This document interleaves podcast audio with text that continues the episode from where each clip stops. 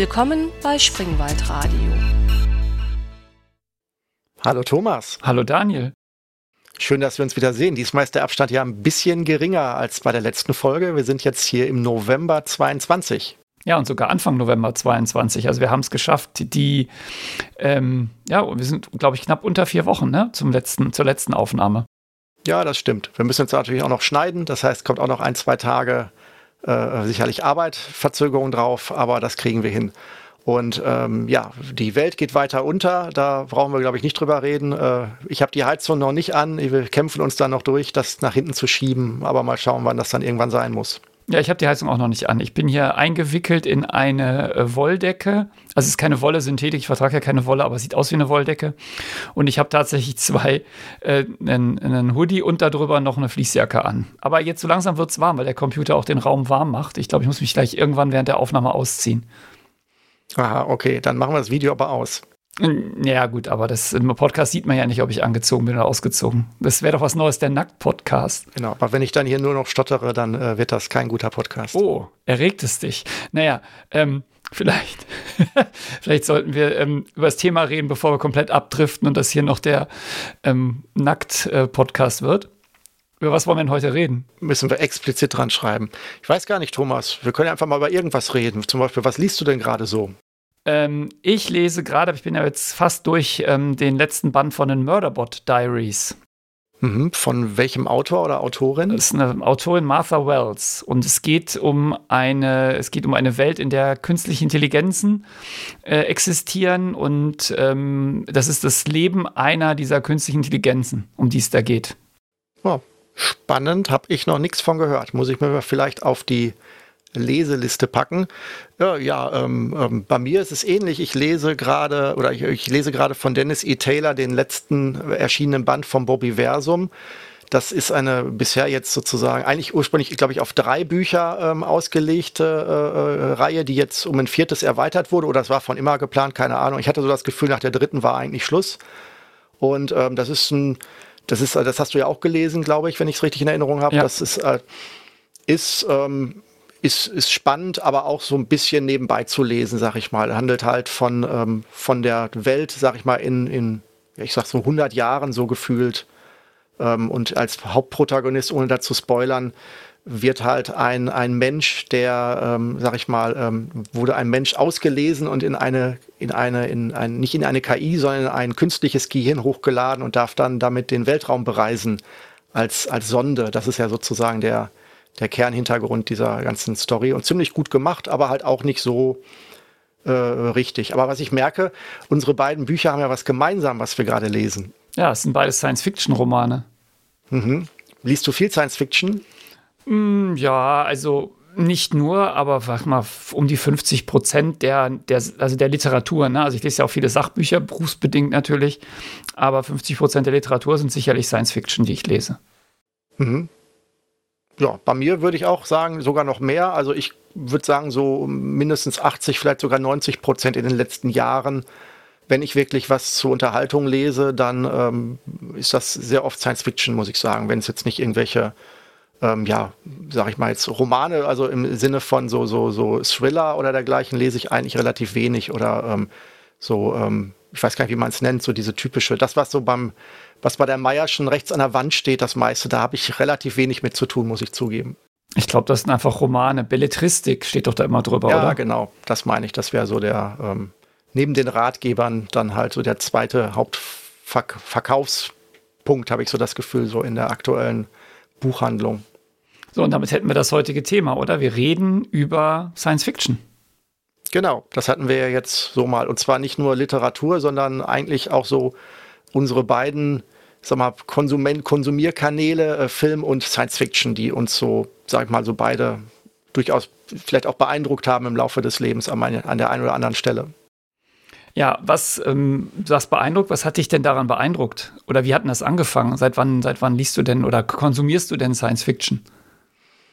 Ich muss sagen, ähm, dass ich so, äh, also wenn ich an meine jungen Jahre zurückdenke, tatsächlich relativ wenig gelesen habe. Ich habe ähm, mit, also so solche Romane, ähm, ich habe so in der Studentenzeit angefangen, äh, Douglas Adams zu lesen, was ja sicherlich Pflicht so ist für den wissenschaftlichen Studenten, so Informatik oder dergleichen. Da waren zumindest die meisten Leute unterwegs, die entweder Douglas Adams oder halt ähm, Scheibenwelt gelesen haben. Da war aber eigentlich immer klar, wenn da einer gegrinst hat in der U-Bahn hinter einem Buch, war es einer der beiden Autoren. Und ähm, vorher waren meine Einflüsse eigentlich eher äh, Filme, also Kinofilme, die dann sich mit Science Fiction beschäftigt haben. Und ähm, Lesen habe ich eigentlich erst so, sag mal so ab Mitte, ab Anfang Mitte 20 so äh, immer intensiver dann ähm, Science Fiction gemacht. Und bei dir, wie sieht's da aus? Also ich habe schon als Kind ähm, Science Fiction gelesen. Es gab bei uns im Dorf diese, oder was heißt im Ort, das war gar kein Dorf, gab es diesen, diesen Laden, die hatten diese Schneiderbücher da in so, so einem Rondell stehen kennst du vielleicht noch. Und da gab es Commander Perkins. Und da habe ich irgendwie alle Bänder von, ich habe sie sogar noch, sie stehen bei mir hier im Keller, alle Bände von Commander Perkins gelesen. Und es war, war auch eine klassische Science-Fiction-Geschichte. Und dann ein bisschen was von Perry Rodan. Ich habe ja gelernt, man muss das Perry Rodan aussprechen und nicht Perry Roden, was ja ein Deutscher ist, aber vielleicht ist es auch wieder falsch, keine Ahnung. Und natürlich ähm, auch Kino. Also ich kann mich noch sehr gut erinnern, als ich das ins, in Star Wars reingegangen bin als Kind. Der, der, das, ich, ich kam zu spät, weil irgendwie mein Vater hat mich, glaube ich, hingebracht und er war, mein Vater neigt dazu, ein bisschen zu spät zu sein bei vielen, bei solchen Dingen. Und ich kam da rein, es war schon dunkel und es war genau diese Eröffnungssequenz, wo dieser, ähm, also wirklich die allererste Szene, wo dieser Sternenzerstörer von durchs Bild, ich glaube, der fliegt von oben nach unten durch. Also man guckt so von unten drauf und es hat mich total fasziniert. Und das, seitdem bin ich eigentlich hooked, wie man sagt. Okay, die, die Bücher, von denen du gerade sprachst, waren das dann auch so in so äh, komischen, zerfledderbaren Harteinbänden, so wie die Karl-May-Bände, oder waren das eher Heftchen? Dieses Commander Perkins, diese Schneiderbücher, das waren richtige Hardcover-Bücher, so ähm, die, ja, also Hardcover. Also mehr kann man dazu ja nicht sagen. Also richtig mit einem festen Einband und natürlich speziell für, für Kinder und Jugendliche. Da steht ja auch mal ein Alter drauf, für welches Alter das ist. Ich hätte jetzt einen aus dem Keller holen können, hätte ich noch sagen können, was da drauf steht.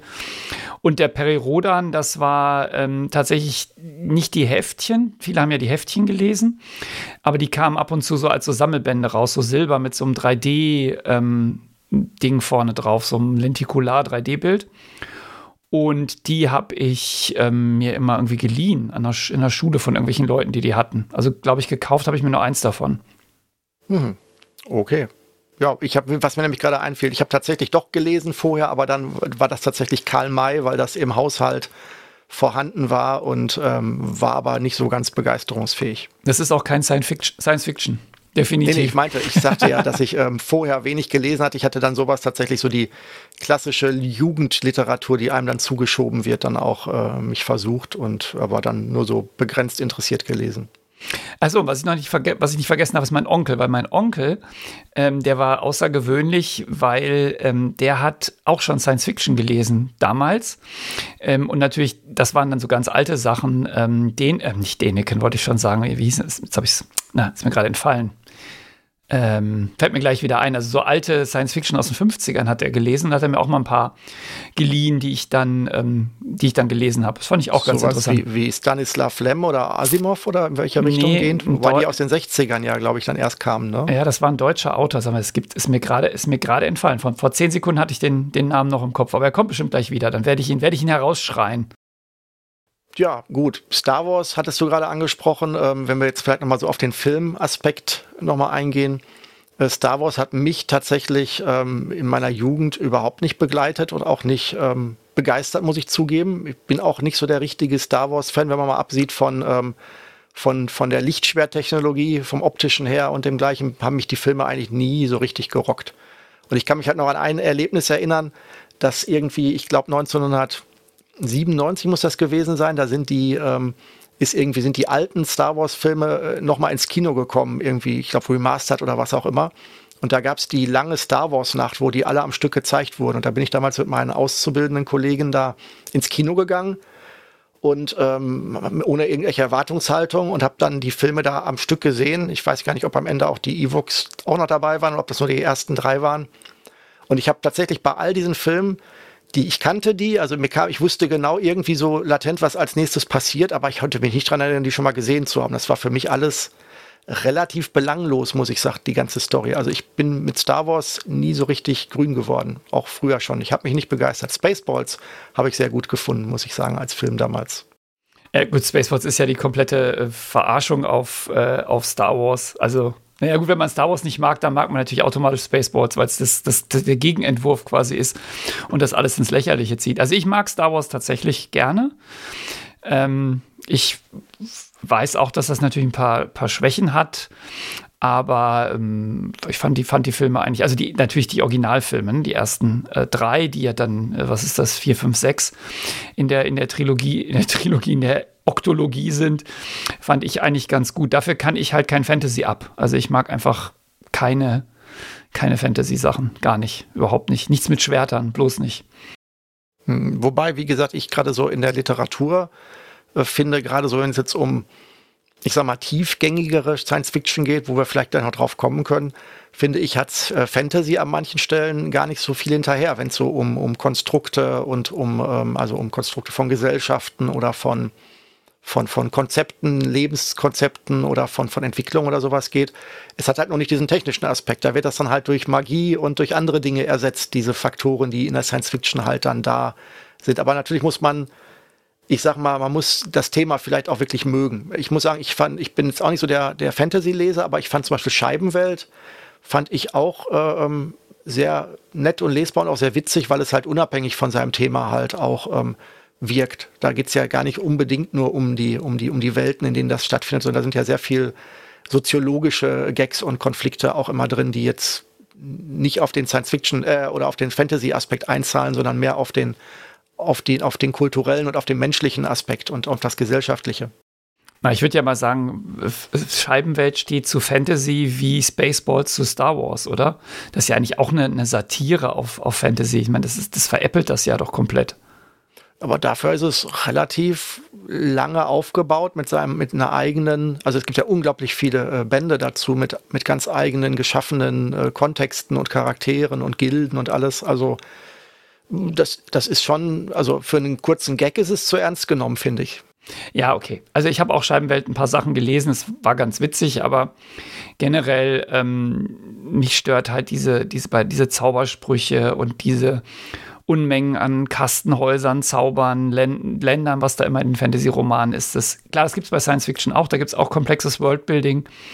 Aber irgend, also gut, das ist ja auch persönliche ähm, mir ist da einfach zu, sind da zu viele Hexen und Fabelwesen drin. Das, das rockt mich nicht an. Aber sowas wie Game of Thrones hast du doch bestimmt geguckt, oder? Ja, das habe ich geguckt. Das, das stimmt, das, das ist ja so ein Grenzgänger, ne? Das ist ja so ein bisschen Rittergedöns, Fantasy. Drachen, Magie. Ja, gut. Okay, also ich lasse mich breitschlagen. Gut gemachte Fantasy mit nicht zu viel Schwertern und, wobei bei Game of Thrones gibt es auch viele Schwerter. Ja, aber meistens, meistens ziehe ich mir, also ich lese, ich lese auf jeden Fall keine Fantasy-Bücher. Das kann ich das kann ich sicher sagen, weil das weiß ich, dass ich das nicht tue. Game of Thrones habe ich geguckt, das stimmt komplett durch. Alle sieben Staffeln sind es, glaube ich. Ja, das stimmt. Ja, gut. Ähm, wollen wir jetzt, also gut, jetzt haben wir so einmal so einen wilden Ritt gemacht zwischen, zwischen Literatur und, und Film. Wollen wir uns jetzt irgendwie mal spezialisiert irgendwie dem nähern und mal überhaupt vielleicht mal so für uns die Abgrenzung zu anderen Genres nochmal irgendwie vielleicht am Anfang auch, wo wir jetzt sagen, wo für uns Science Fiction aufhört oder anfängt oder wie wollen wir jetzt äh, die nächsten Schritte begehen? Ja, wir sind doch hier, wir sind doch ein Podcast, der eigentlich immer mit einer Definition beginnt, oder? In dem immer eine Definition kommt. Ich habe mal nachgeguckt in der Wikipedia. Das ist ja immer eine hervorragende Quelle, außer man schreibt eine wissenschaftliche Arbeit. Das haben wir da in dem Podcast besprochen, dass da in Wikipedia keine Quelle ist. Und äh, Wikipedia sagt, dass äh, für Science Fiction es charakteristisch ist, dass es irgendwie wissenschaftlich-technische Spekulationen gibt, dass häufig Raumfahrt vorkommt, eine ferne Zukunft, fremde Zivilisationen und immer oft oder meistens zukünftige Entwicklungen. Das ist so die, die ganz kurze Definition. Und das, das kann ich auch unterschreiben. Also in den allermeisten ähm, Sci-Fis, die ich jetzt so im Kopf hätte, trifft eins oder mehreres von diesen Sachen zu. Und durch Raumfahrt ist ganz gängiges Thema. Aber das ist halt die Voraussetzung, wenn man fremde Zivilisationen will, die, die findet man halt im Allgemeinen nicht äh, unter der Erde, sondern gibt es natürlich auch Bücher, wo das so ist, aber die findet man im Allgemeinen ja im Weltall. Deswegen gehört das natürlich auch ein bisschen zusammen. Wobei es auch sicherlich ja auch gerade in der Literatur, aber mittlerweile auch in den Filmen ja ähm, durchaus auch Autoren gibt, die dann halt äh, mit Multiversen oder mit äh, verschiedenen Zeitlinien dann auch halt ähm, andere Bewohner, die, äh, sag ich mal, auf dich treffen, finden. Also wo du dann halt aus irgendeiner Parallelwelt irgendwas findest, was jetzt gar nicht unbedingt Weltraumreise ist, sondern ein Tor in eine andere Dimension oder dergleichen. Ja, klar. Es, gibt, es ist ja ein riesiger Bereich. Es ist ja wie, wie Krimi. Ja? Bei Krimi oder Thriller oder Liebesroman oder was auch immer gibt es ja auch alles. Also das, ist, das ist klar. Aber man, man, es gibt immer so ein paar Versatzstücke, die ich glaube, die, an denen man schon erkennen würde, ob man Science Fiction vor sich hat. Und dann gibt es natürlich so Bücher oder Filme, wo man sich nicht sicher ist, wo man sagt, hm, ist das Science Fiction oder noch nicht? Ja, das, das, das gibt es natürlich auch. Aber wir sind ja zum Glück kein Literaturpodcast und auch nicht das germanistische Seminar Bochum, ähm, sondern ähm, wir wollen ja einfach nur über das reden, was uns irgendwie Freude macht und was wir interessant finden. Wobei du gerade sagtest, hier so ähm, ähm als, als, als, ähm, als Parallelthema Liebesromane und dergleichen. Ähm, vielleicht ist das ja auch ein ganz interessanter Aspekt, da mal drüber zu sprechen. Ähm, hast du das Gefühl, dass du äh, oder dass du früher oder jetzt im gesellschaftlichen Kontext für, für das Lesen von Science Fiction ähm, ähm, schief angeguckt wirst, im Sinne von, das ist ja eigentlich gar keine echte Literatur, das ist ja sowas wie John Sinclair oder so, also das ist dann so Groschenromanmäßig hingeschriebener äh, Beschäftigungskram, den man heute auch mit einem Textgenerator irgendwie machen könnte, weil es halt alles total super trivial ist und immer nur stereotype Szenarien zusammenbaut, also sozusagen Schundliteratur. Oder ähm, hast du das Gefühl, dass das ähm, sich, also ich habe dieses Gefühl früher schon gehabt, also ich weiß, dass mein, mein damaliger Deutschlehrer ähm, äh, sowohl Science Fiction als auch äh, äh, Gruselgeschichten als, als äh, sozusagen als nicht lesenswert abgetan hat in, im, im Kurs, sag ich mal, wenn man darüber wenn das Thema mal zum, zur Sprache kam. Ja, das ist ganz interessant. Also in der, in so in der Techno-Bubble, ähm, in der wir uns ja oft bewegen, da ist das, glaube ich, normal. Das ist auch anerkannt, das liest man. Und ähm, so wie es ja auch Fantasy in, in gewissen Kreisen total äh, anerkannt ist, aber wenn man die verlässt und trifft so auf den, ich sage mal in Anführungszeichen, Bildungsbürger, wer immer das jetzt ist, den, den Feuilletonleser, ähm, den Zeitleserinnen, was auch immer, äh, da habe ich schon manchmal das Gefühl, dass das als Schund gilt oder als keine echte Literatur. Also ich kann mich an meine Schulzeit erinnern. Ich habe hab ja vorhin erzählt, ich habe ja schon immer Science Fiction gelesen, auch schon, also als ich lesen, gerade lesen konnte, was ich mit neun, zehn, ähm, also längere Bücher lesen, auch mit acht. Also ich habe diese, diese Perkins-Bücher ja ganz früh gelesen. Und äh, das konntest du in der Schule aber keinem erzählen. Das hat auch keinen interessiert. Also wenn da gefragt wurde, was lest ihr denn gerade? Und man gesagt, ja, ich habe hier, keine Ahnung, äh, Sonate für drei Elektronen von so und so gelesen, dann hast du immer nur einen total komischen Blick gekriegt von, von der Lehrerin. Also ich kann mich da noch gut erinnern an meine Deutschlehrerin, der ich da irgendwann mal was erzählt habe das war schon auf der Realschule, also war ich dann, das war dann siebte Klasse oder achte Klasse. Und die hat mich ja geguckt, als ob ich jetzt irgendwie gesagt hätte, keine Ahnung, ich fress Katzen irgendwie in meiner Freizeit. Und dann hatte sie irgendwie, ja, du kannst mir mal so ein Buch mitbringen. Da habe ich ihr eins mitgebracht, aber das hat auch nicht funktioniert. Also das war, das war immer so meine Erfahrung, dass es nicht im Mainstream anerkannt ist. Also nicht, zumindest was Literatur angeht. Bei Filmen ist schon wieder ein bisschen was anderes. Aber ja, würde würd ich schon sagen, dass es ähm, nicht so so en vogue ist oder anerkannt ist.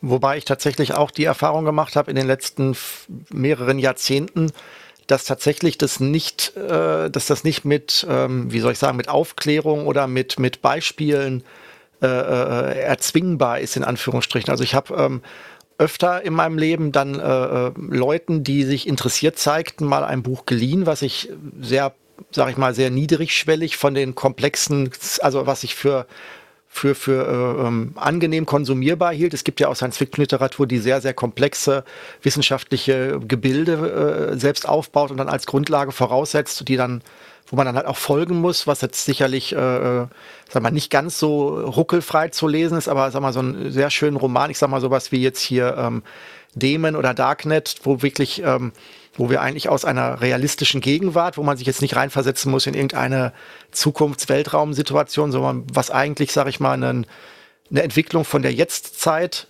für die nächsten fünf bis zehn Jahre aufzeichnet, wo man sich also mit dem Anfang super identifizieren kann, ohne, sag mal, im Kopf Knoten zu bekommen. Ähm, fruchtet aber auch nicht überall. Also ich habe dann gemerkt, dass die Leute, die dann, sag ich mal, eher so Thriller oder auch andere Romanarten gewohnt sind zu lesen, dass sie das auch offenbar nicht so dass es auch nicht so zündet. Ob das jetzt eine Gewohnheitssache ist oder wirklich auch eine Geschmackssache, dass derjenige, der, sag ich mal, keinen Fisch mag, halt dann auch jede Art von Fisch nicht mag und lieber Fleisch isst oder so, keine Ahnung. Also ich, ich, ähm, also ich habe es schlecht geschafft, Leute davon zu überzeugen und die Begeisterung weiterzugeben, sag ich mal, äh, wenn, wenn die nicht schon Science-Fiction-affin waren. Ja, ja, das ich glaube, das, das ist ja auch in Ordnung. Also jeder hat ja Sachen, für die er sich interessiert, für die er sich nicht interessiert. Manche Leute gucken gerne Horrorfilme, andere nicht.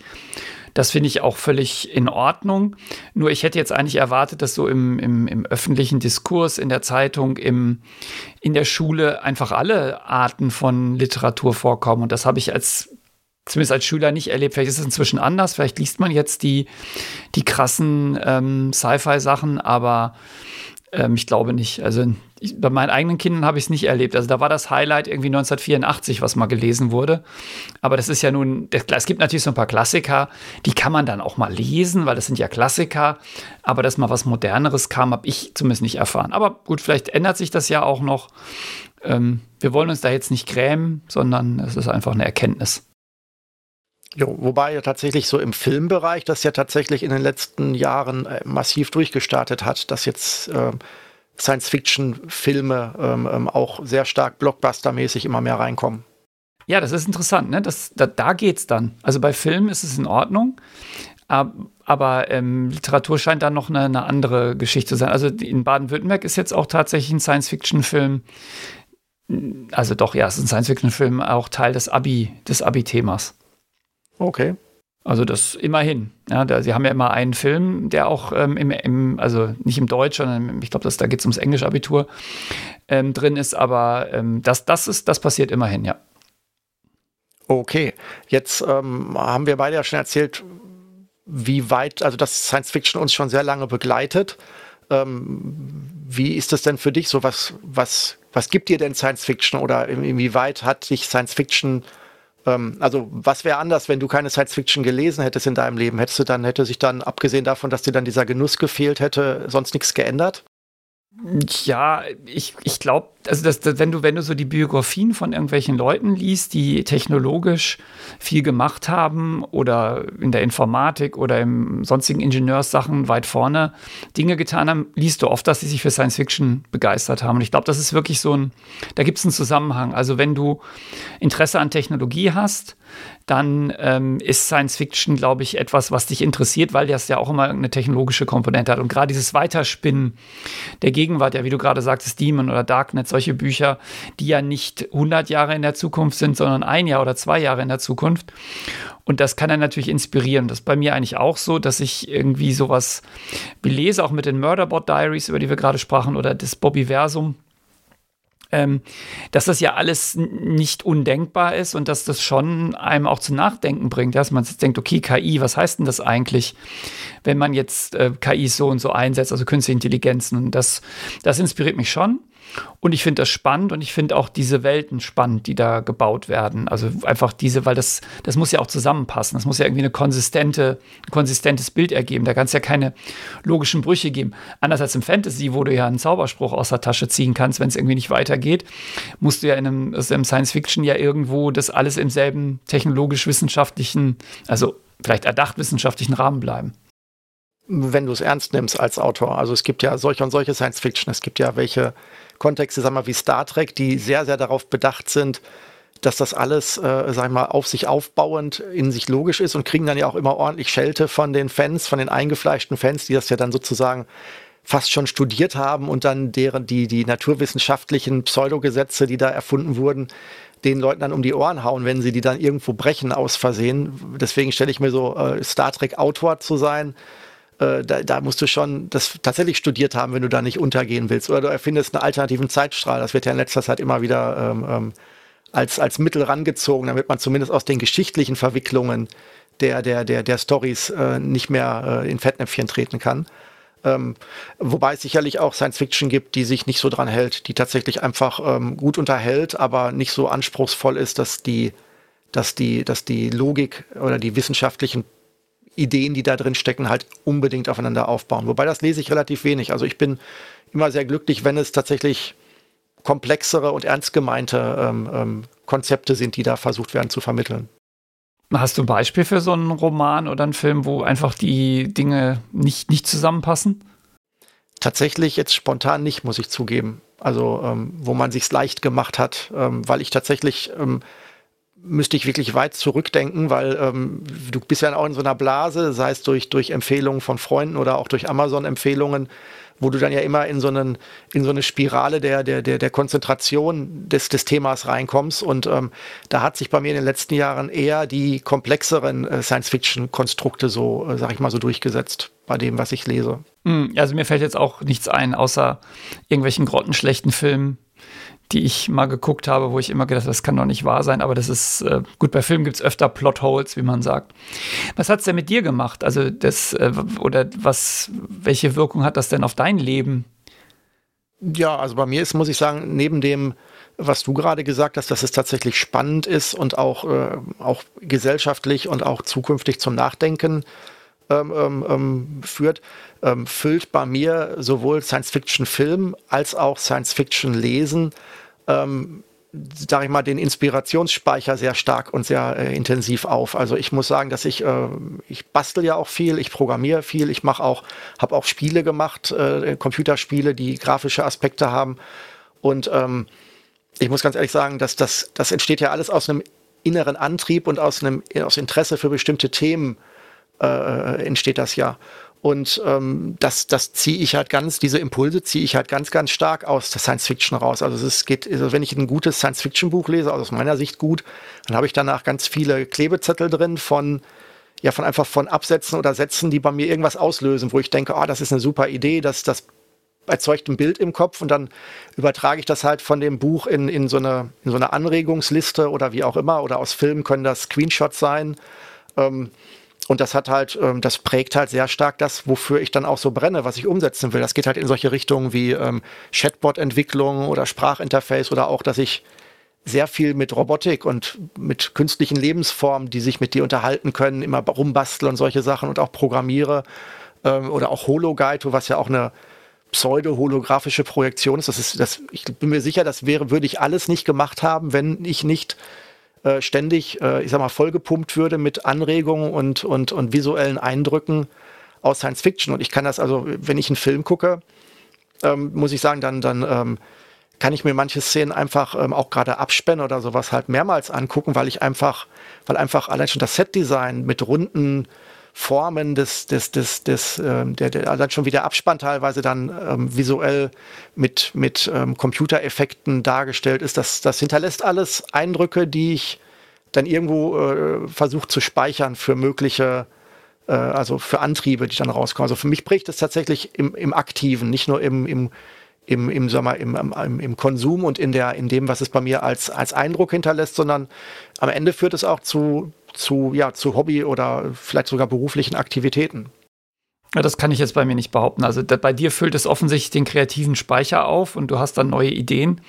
Bei mir ist das eher so, dass ich das äh, gerne konsumiere und dann, äh, ich mag das halt einfach und ich, ja, manchmal denkt man ein bisschen drüber nach, aber dass ich jetzt irgendwie was konkret umsetze. Ich verwende das natürlich dann manchmal in Vorlesungen, irgendwelche Sachen aus solchen Filmen als Beispiele, wohin so Technologien äh, gehen. Wir haben ja auch bei unserer 50-Jahr-Feier so ein paar Filme geguckt, die Science-Fiction waren, wo aber man noch mal drüber diskutieren konnte, äh, was das jetzt eigentlich bedeutet, was da gemacht wurde. Ja, wenn du so einen Film aus den 70ern guckst und da wird irgendwie so eine KI auf einem Computer gezeigt, dann kannst du ja mal 50 Jahre später darüber diskutieren, wie weit wir davon noch weg sind. Das ist natürlich, das kann man immer machen.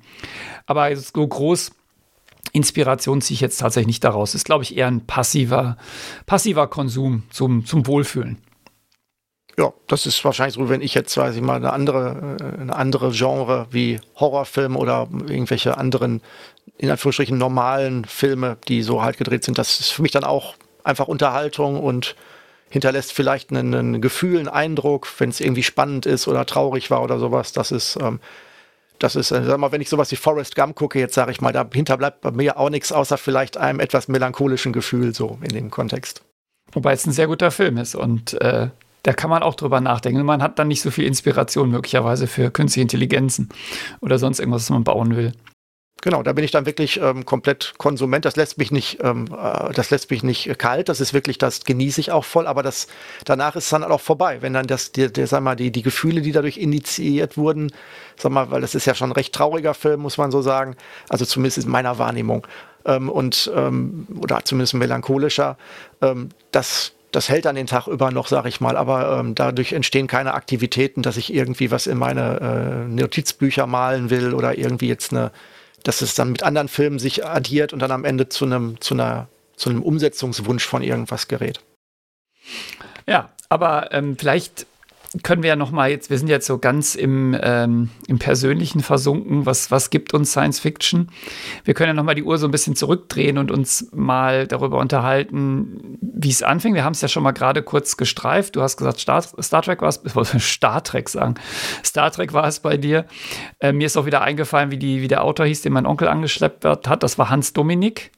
Und der ist schon 1945 gestorben. Das heißt, die Bücher waren da schon, als mein Onkel mir die ähm, in den 70ern geliehen hat, irgendwie ziemlich abgehangen. Aber ich habe auch noch mal versucht, das meinen Kindern irgendwie äh, zugutekommen zu lassen. Es geht aber nicht mehr. Das ist einfach zu alt. Das funktioniert nicht mehr. Also von der Sprache her auch.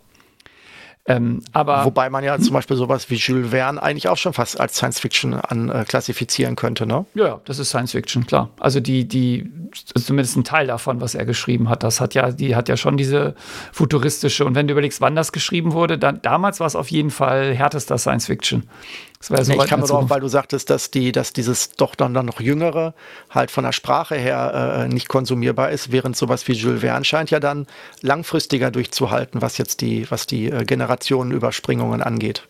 Ich weiß gar nicht, ob die den immer wieder neu übersetzen und das dadurch hinkriegen.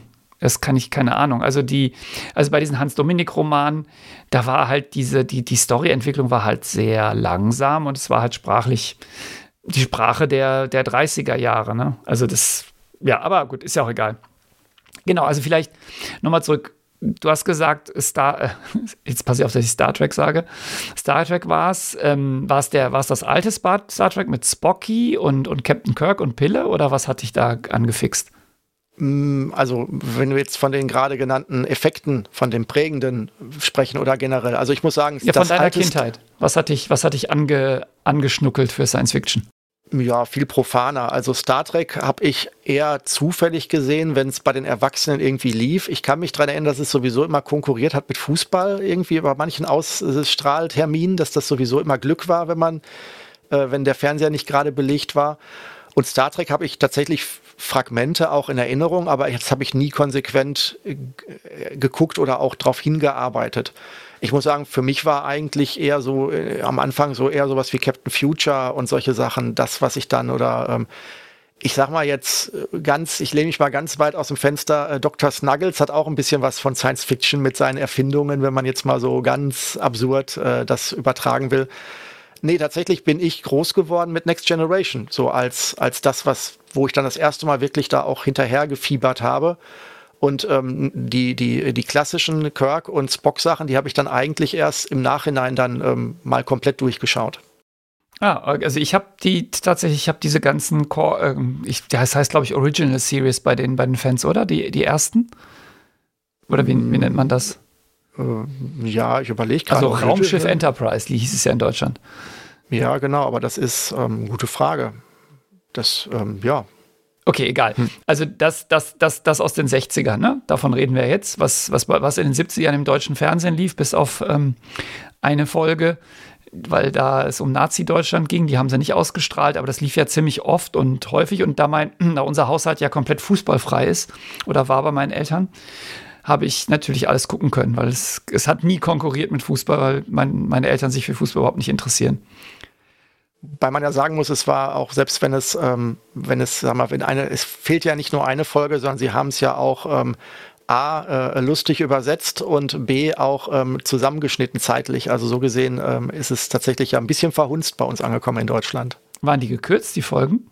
Soweit ich weiß, ja. Und ähm, was halt auch ist, dass sie halt auch äh, Overdubbing gemacht haben, was, ähm, also Sie haben also auch so ein bisschen nicht so wie die, wie, ich glaube, wie, wie war diese Serie mit, äh, mit die zwei oder, nee, wie hieß denn das? Also es gab so eine, eine sehr, sehr bekannte amerikanische äh, Fernsehserie, die äh, halt bei uns dadurch sehr populär geworden ist, weil sie halt von der Synchronisation mit, mit Witzen zugeklopft wurde, die es im Original gar nicht gab. Und davon hat Star Trek, die originale Serie, auch ein bisschen was abbekommen. Durchaus auch ins Sexistische. Also es gibt wohl Szenen, wo dann der Kirk äh, äh rückgew rückgewandt äh, in den Raum schaut und dann geht eine, eine, eine, eine, ein Mannschaftsmitglied in, in kurzem Minirock vorbei und eigentlich sagt der Kirk gar nichts, aber weil man ihn von hinten sieht, äh, kann man ihm was in den Mund legen und dann kommen solche Sprüche wie die Röcke werden auch immer kürzer, obwohl er in dem Augenblick gar nichts gesagt hat. Also es wurde tatsächlich mit Witzen und Sexualisierung den 70er üblicherweise halt so auch dann ähm, ein bisschen aufgepeppt, äh, was aber gar nicht so unüblich war wohl in dieser Synchronisationszeit, wenn ich das richtig äh, verstanden habe. Ja, bei die zwei haben sie das gemacht. Die war komplett erfolglos, die Serie. Und dann haben sie die ähm, komplett neu synchronisiert. Also ich, die war, glaube ich, in, ich komme aus England, war da komplett erfolglos. Und dann hat man die neu synchronisiert für Deutschland. Oder hat sie synchronisiert für Deutschland und hat sich einfach komplett von dem, von dem Text gelöst. Also da, wo der im Englischen einfach sagt, ähm, mein Lord sagt, sagt, kommt in Deutschland sowas wie eure Durchlauchtigkeit und solche, äh, solche Verzerrungen. Und das, dadurch war das ganz witzig und erfolgreich. Gut, ist mir aber als Kind ehrlich gesagt nicht aufgefallen, dass Star Trek irgendwie ähm, umgemodelt war. Ich fand das einfach super, ich fand das interessant. Es gab Außerirdische, es gab äh, Captain Kirk, das war ein Held, der ja auch sich in jeder dritten Folge das äh, Oberteil zerrissen hat und mit nacktem Oberkörper rumrannte. Also das fand ich, ähm, fand ich ziemlich cool. Und natürlich Captain Future. Das war auch meine Einstiegsdroge. Ähm, wo sie ja dasselbe gemacht haben. Die haben sie ja für, fürs deutsche Fernsehen komplett verstümmelt ähm, und äh, knapp die Hälfte rausgeschnitten aus den, aus den Folgen. Das habe ich witzigerweise jetzt vor ein paar Wochen nochmal angefangen zu schauen, die ersten, äh, die ersten Dutzend Folgen. Wobei ich das nicht ganz so, ich bin mir nicht ganz sicher, ob ich, ob ich das auch richtig verstanden habe. Ja, sie haben es irgendwie auf 20 Minuten runtergestrippt, das ist richtig. Aber es gibt auch immer Doppelfolgen. Es könnte, ich bin mir jetzt nicht sicher, ob das dann die Folge davon ist, dass sie dann längere Kontexte dann eher aufgeteilt haben oder ob sie wirklich, ob die Doppelfolgen vorher auch zwei doppelt so lange Folgen waren. Das, ähm, ähm das habe ich nicht ganz durchschaut bisher. Ja, ich kann es dir beantworten, weil ich im Besitz äh, sowohl der deutschen als auch der japanischen Fassung bin und ich mir das ange ich habe es verglichen. Also das ist so im japanischen Original, jetzt nagel mich nicht auf die Zahl fest, ja, aber da, das, das sind eigentlich ähm, immer Stories, also abgeschlossene Geschichten, so wie der Herrscher von Vulkulun oder so. Und die hatten im japanischen Original, ähm, ich sage jetzt mal sechs Folgen. Und auch A20 Minuten. Und die haben sie für das, fürs Deutsche, haben sie die alle aneinander geschnitten und dann neu aufgeteilt und dabei Sachen rausgenommen. Also sie haben aus, den, aus dem japanischen sechs Folgen, haben sie im Deutschen drei gemacht. Und damit haben sie ungefähr die Hälfte rausgeworfen an, an Content. Okay und dann irgendwie aber ähm, halbwegs zumindest die Story rübergerettet oder haben sie da komplett Roulette gespielt? Nee, das merkst du, wenn du das guckst. Ähm, Im Japanischen gibt es dann halt die Szenen und im, im Deutschen kommt eine Stimme aus dem Off. Und die sagt dann, ja, Captain Future fliegt jetzt auf dem Planeten so und so. Und das hättest du im japanischen Original, hast du das gesehen. Also da fliegt er wirklich dahin und macht da irgendwas. Und im Deutschen ist das rausgeschnitten und wird dann kurz über so eine Stimme aus dem Off erklärt. Also sie haben das Langweilige eigentlich rausgekürzt und durch, durch, durch Off-Texte, so wie bei Star Trek das Beam ja ähm, ähm, aus anderen Gründen erfunden wurde, aber halt langweilige Shuttleflüge mehr oder weniger halt äh, überspringt. Ja, tatsächlich. Also ich habe ich hab ja gedacht, ich hole mir jetzt den, den Captain Future im japanischen Original und dann ist das richtig geil. Dann habe ich so richtig die volle Dröhnung. Aber äh, du hast schon völlig recht, es sind A-Sachen drin, die man eigentlich, die auch ein bisschen langweilig sind. Und ähm, also was wirklich richtig schlecht ist an dem japanischen Original ist die Musik.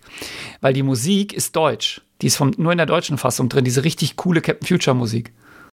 Ja, wobei ich gerade da fast äh, also eingreifen wollte. Ich habe, äh, wenn ich mir den japanischen Vorspann die Musik angucke und den deutschen Vorspann die Musik, dann ist die deutsche Vorspannmusik ist ja sehr geklaut von, von, von Star Trek, von Raumschiff Enterprise, dieses, wo dann so eine, ja, weiß ich nicht, so eine Opernsängerin so, irgendwie so in so einer Art da irgendwie rumträllert, äh, sag ich mal.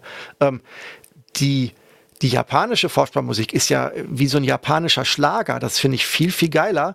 Und vor allen Dingen sendet es auch eine komplett andere Message, finde ich. Dass das Deutsche wirkt so, ja, so, so, so lastig, so, so, so, so, so, sag ich mal, konfliktorientiert und so ernst zu nehmen, während das Japanische, finde ich, viel, ja viel angenehmer und viel fröhlicher so rüberkommt. Also ich finde, dass, dass du wirst komplett anders geonboardet auf die Serie, was das angeht. Das muss ich sagen, ich finde das Japanische gut. Ich bin jetzt ja auch ein Freund des der japanischen Kultur, finde ich persönlich, ähm, fand ich super, als, als ich das jetzt das erste Mal gehört habe. Ja, das ist jetzt Geschmackssache. Also die, ich, ich finde den japanischen Soundtrack viel zu klassisch. Das ist ein ganz normaler 0815 Serien mit klassischen, also mit wirklich klassischer Musik drin. Und das, das, der deutsche Soundtrack ist halt total futuristisch. Aber das ist jetzt natürlich Geschmackssache. Ich wollte ja nur, es ging ja nur um die Frage, was war jetzt gekürzt, was ist nicht gekürzt. Also sie haben, wie gesagt, sie haben es wirklich drastisch gekürzt, ähm, durch, dadurch, dass sie halt das anders äh, zusammengebaut haben, die Folgen. Okay, ja, das war mir jetzt nicht gleich. Ich hätte gedacht, dass es vielleicht dann an manchen Stellen immer noch gleich lang ist, dass sie nur halt daraus dann zwei Folgen statt einer äh, großen gemacht haben. Aber gut, ja. Wobei tatsächlich diese, äh, das ist ja noch alles aus der Zeit so auch von Heidi und dem ganzen, diesen ganzen Animes, die dann zu uns rübergeschwappt sind, diese, diese Serien da kann ich mir schon vorstellen, dass bestimmte Sequenzen, die dann ja immer nur aus, äh, aus drei Bildern, die geloopt waren, wo dann immer irgendwie nur so ein, so ein Flackern drin ist von einem, von einem Triebwerk oder von irgendwelchen Augenwinkeln, dass da natürlich eine Menge Zeit mitgeschunden wurde, wo man nicht neu malen musste. Wenn das tatsächlich der Grund des Kürzens war, dann ist es ja wirklich positiv. Ja, du kommst ja, du besuchst mich ja bald. Dann können wir einfach mal eine, eine Folge auf Japanisch und auf Deutsch gucken und dann, dann siehst du es selber, wie, wie das zusammenhängt. Machen wir ja, ein Screening. Das, das können wir machen. Genau. Ähm, ja, also das war Captain Future. Das ähm, hat, ich war ja gerade dabei, was mich so ein bisschen äh, total beeindruckt hat. Star Wars haben wir schon drüber geredet. Und dann natürlich, äh, da habe ich ja so zwei Traumata er erlitten, weil ich als viel zu junges Kind ähm, zwei Filme geguckt habe, nämlich einmal Andromeda Tödlicher Staub aus dem All, der hat mich komplett fertig gemacht, auch in Science Fiction. Und der Mann mit den Röntgenaugen, das, äh, der hat mich, das habe ich auch nicht gut verkraftet. Also ich glaube, ich war da jeweils fünf Jahre zu jung. Und in beiden Fällen waren es nicht meine Eltern, sondern der Babysitter, der, der sagen wir mal, nicht äh, die nötige Altersfreigabe check gemacht hat, bevor ich den Film gucken durfte im Fernsehen bei dem Mann mit den Röntgenaugen fand ich damals auch sehr beeindruckend, hätte ich jetzt aber nur so latent in Science Fiction. Du hast recht, dass der, die, die, die Kernsache ist sicherlich Science Fiction, aber es, äh, ich habe es eigentlich jetzt fast so unter, unter Horror, hätte ich es fast eigentlich schon so, so abgestempelt, so für mich. Aber ähm, ja, den habe ich aber auch schon lange nicht gesehen. Es gibt tatsächlich. Ähm, den gibt es auch irgendwo nirgends zu sehen. Wenn man mal guckt, du kriegst irgendwie äh, alte Filme, so der Unsichtbare, aber der Mann mit den Röntgenaugen, den gibt es irgendwie nur sehr, sehr teuer irgendwie in einer schlechten Qualität zu erwerben. Ja, gut, vielleicht, ähm, das ist ja ohnehin schwer. Ich bin gerade dabei, so ein bisschen meine, meine Watchlist zu, äh, zu pflegen, ähm, weil ich doch mal so ein paar Klassiker noch mal gucken will. Also auch nicht nur Science Fiction, anderes auch, aber das ist echt schwer daran zu kommen. Also gerade was älter ist, ist halt teilweise irgendwo verschwunden im, im Universum, ja, des, der, der Film- und Aufführungsrechte und der DVDs und VHS-Kassetten wenn man jetzt so bei der bei Jugendtraumata äh, so, äh, wenn wir da, wenn ich da eingreife, äh, da muss ich sagen, ja, hatte ich auch an einer Stelle. Ähm, und zwar ähm, habe ich äh, mit zwölf tatsächlich den ersten Teil von Alien in der also ungeschnittenen Version gesehen. Das hat mich auch einigermaßen ähm, tatsächlich, ähm, äh, ja, sag ich mal, auch ein bisschen traumatisiert an den, in den nächsten Tagen, sag ich mal, insbesondere wenn es dann ins Bett ging. Der ist ab 18 gewesen damals, als der rauskam, oder? Genau. Ich will auch jetzt nicht, ähm, ich will auch nicht die Kontexte ähm, ähm, beschreiben, unter welchen ich die dann gesehen habe, aber dass ich glaube, dass das tatsächlich etwas bedenkenlos war, äh, dass ich das dann sehen konnte. Im Gegensatz zum Beispiel zu Filmen wie E.T., die in einer ähnlichen Zeit liefen, die waren natürlich ähm, eher traurig als, als junger Mensch, aber halt nicht traumatisierend, so in dem Kontext. Alien, Alien ist, äh, das, der lief in Dortmund im Kino und ich durfte da nicht rein und ich habe da stundenlang vor den Plakaten gestanden und mich immer gefragt, äh, was, was passiert da, weil die waren ziemlich ähm, man hat nicht gut verstanden aus, aus den Plakaten, worum es geht. Gibt's ja, gab es ja diese, diese Tagline darunter, im Weltall hörte ich niemand schreien. Und da dachte ich, oh, Weltall, super, und da war dieses Ei drauf. Ich habe das ja hier als, auch Plakat, als Plakat hängen. Und ähm, ein, ein Junge aus der Straße, der ohnehin schon zwei Jahre älter war als ich, der hatte eine Schwester, die war noch mal zwei Jahre älter als er. Und die war ein Alien.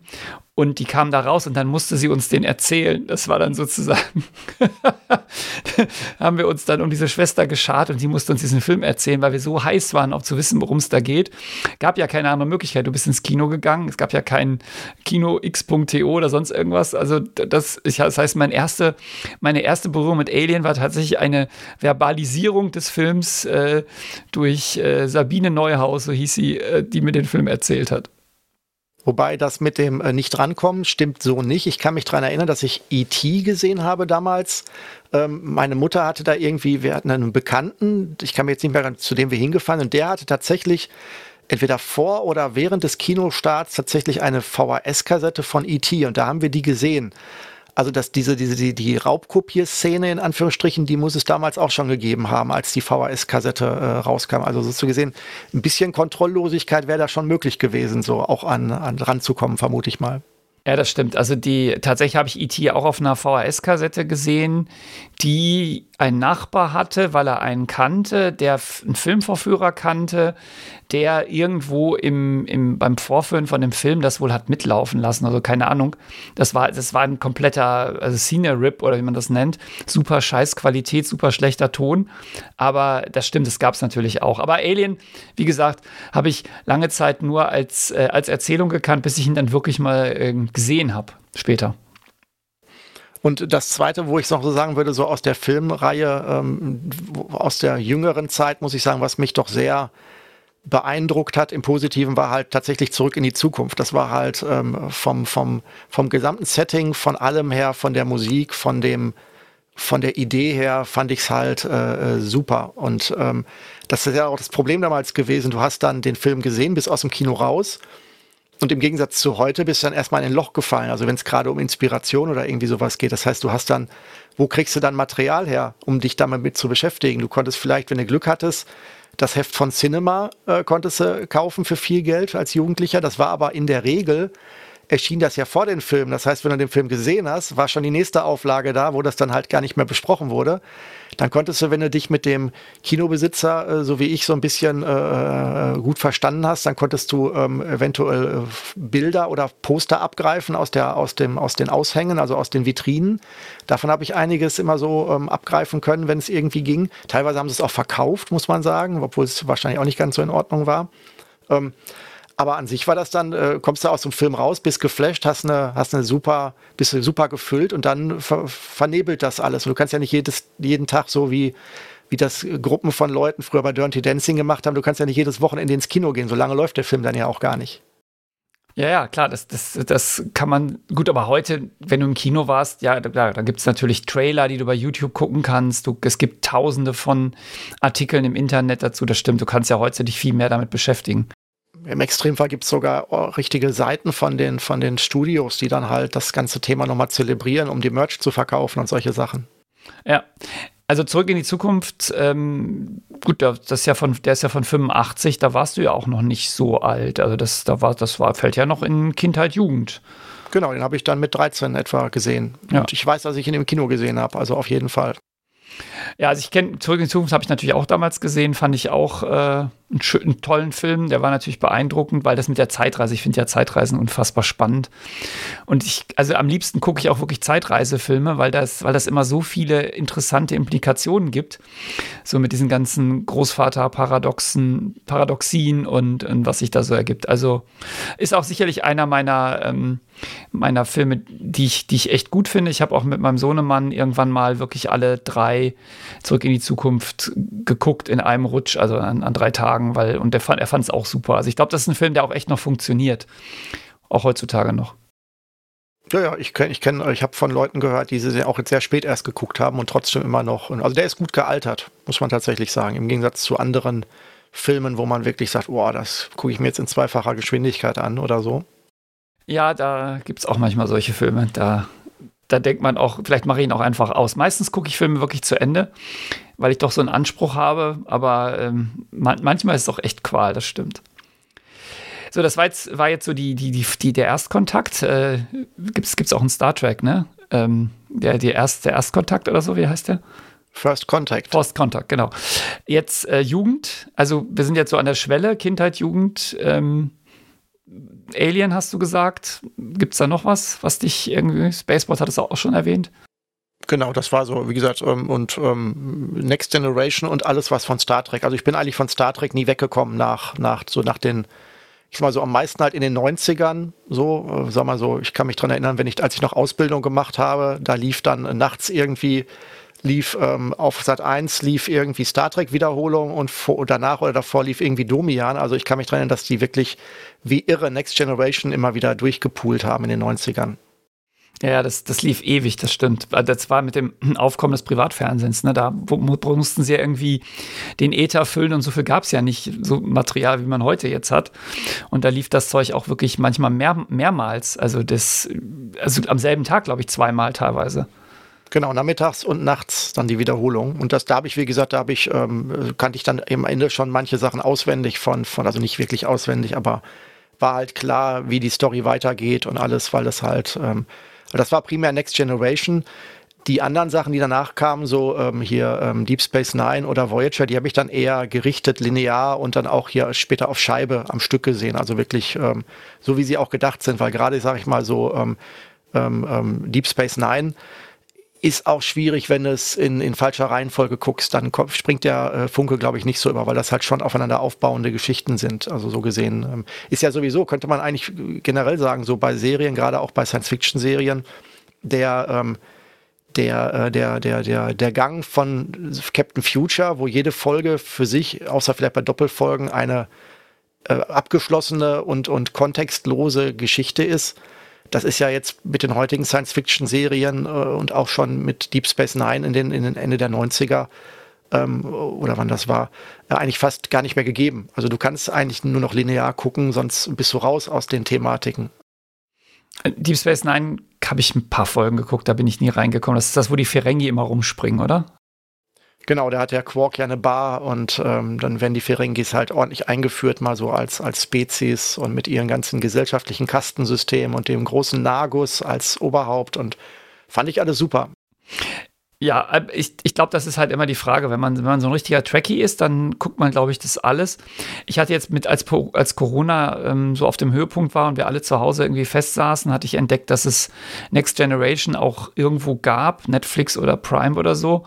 Und habe ich da reingeguckt, aber es geht nicht mehr. Also ich kann es ich kann's nicht mehr gucken. Die erste Folge, ich habe das, das gibt's nicht, das hast du früher geguckt, das geht, das geht nicht mehr. Also bei mir jetzt nicht mehr. Ja, die ersten zwei, drei Staffeln sind wirklich sehr schlecht gealtert. Ich sag mal so ab der ab der Mitte der Serie Next Generation ist es ist es akzeptabel, aber dann fehlen dir halt die Vorgeschichte, wenn du jetzt Anfänger bist, sag ich mal. Also wenn du jetzt ganz frisch einsteigst. Ich tue mich schwer, was ich, ähm, was ich, was ich bei, wenn wir jetzt auf Star Trek, wenn wir das mal verlassen wollen, also was ich bei Star Trek jetzt als meinen Favoriten ansehen würde. Ich finde die neueren Sachen, die in den letzten Jahren rausgekommen sind, zusammen mit den Fernseh, äh, den Kinofilmen von J.J. Abrams halt, ähm, finde ich schon visuell und insgesamt sehr gut gemacht. Äh, auch kann man auch ganz gut konsumieren. Die neueren Serien, die jetzt so laufen hier, ähm, äh, die halt jetzt so auf den, auf den äh, Pay-TV-Kanälen in Anführungsstrichen jetzt laufen, also so wie jetzt hier ähm, Star Trek Discovery und solche Sachen, finde ich auch gut. Von den alten muss ich sagen, tue ich mich schwer, was ich gut finde. Ähm, vom Herzen her Next Generation kannst du aber tatsächlich nicht so richtig gucken mehr, hast du recht. Ähm, ansonsten finde ich Deep Space Nine tatsächlich ähm, und Teile von von äh, Voyager natürlich, insbesondere halt der Dr. Robert Picardo. Also wenn man den da rausschneiden würde und den in Deep Space Nine packen würde, dann wäre das der beste, wäre das meine Lieblingsserie auf jeden Fall. Okay, ähm, dann lass uns, mal, lass uns mal Star Trek verlassen, weil das ist ja so umfangreich, da kann man ja kann man einen eigenen Podcast machen, zu dem ich aber dann natürlich nicht viel beitragen kann.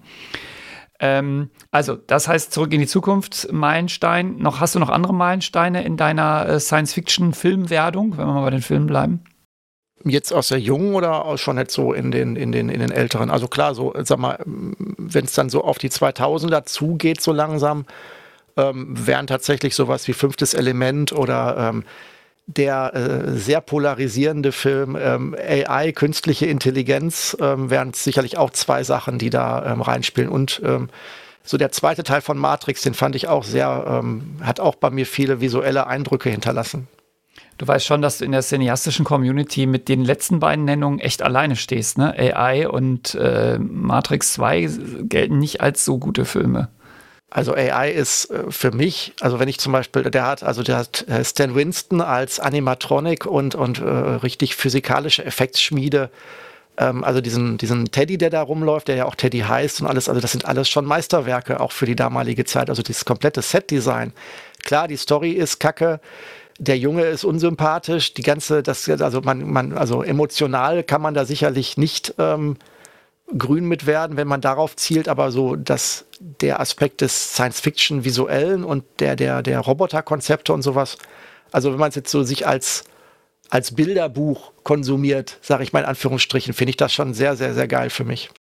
Okay, also als, als Inspirationsquelle sei das, sei das akzeptiert ja, als Kunstwerk im Visuellen vielleicht oder von der, von der Idee her. Also die Umsetzung, wenn du einen emotionalen Film mit Story und Charakteren und Sympathie und du bist jetzt mit dem Protagonisten, der in einem Dilemma steckt, äh, steckt kannst du dich identifizieren und mit ihm leiden, klappt natürlich nicht. Also das, das, dafür ist der, ist das, das kriegen sie halt nicht hin. Also die, die, die emotionale Ebene der Story funktioniert nicht. Aber das ist mir bei dem Film auch nicht wichtig, muss ich sagen.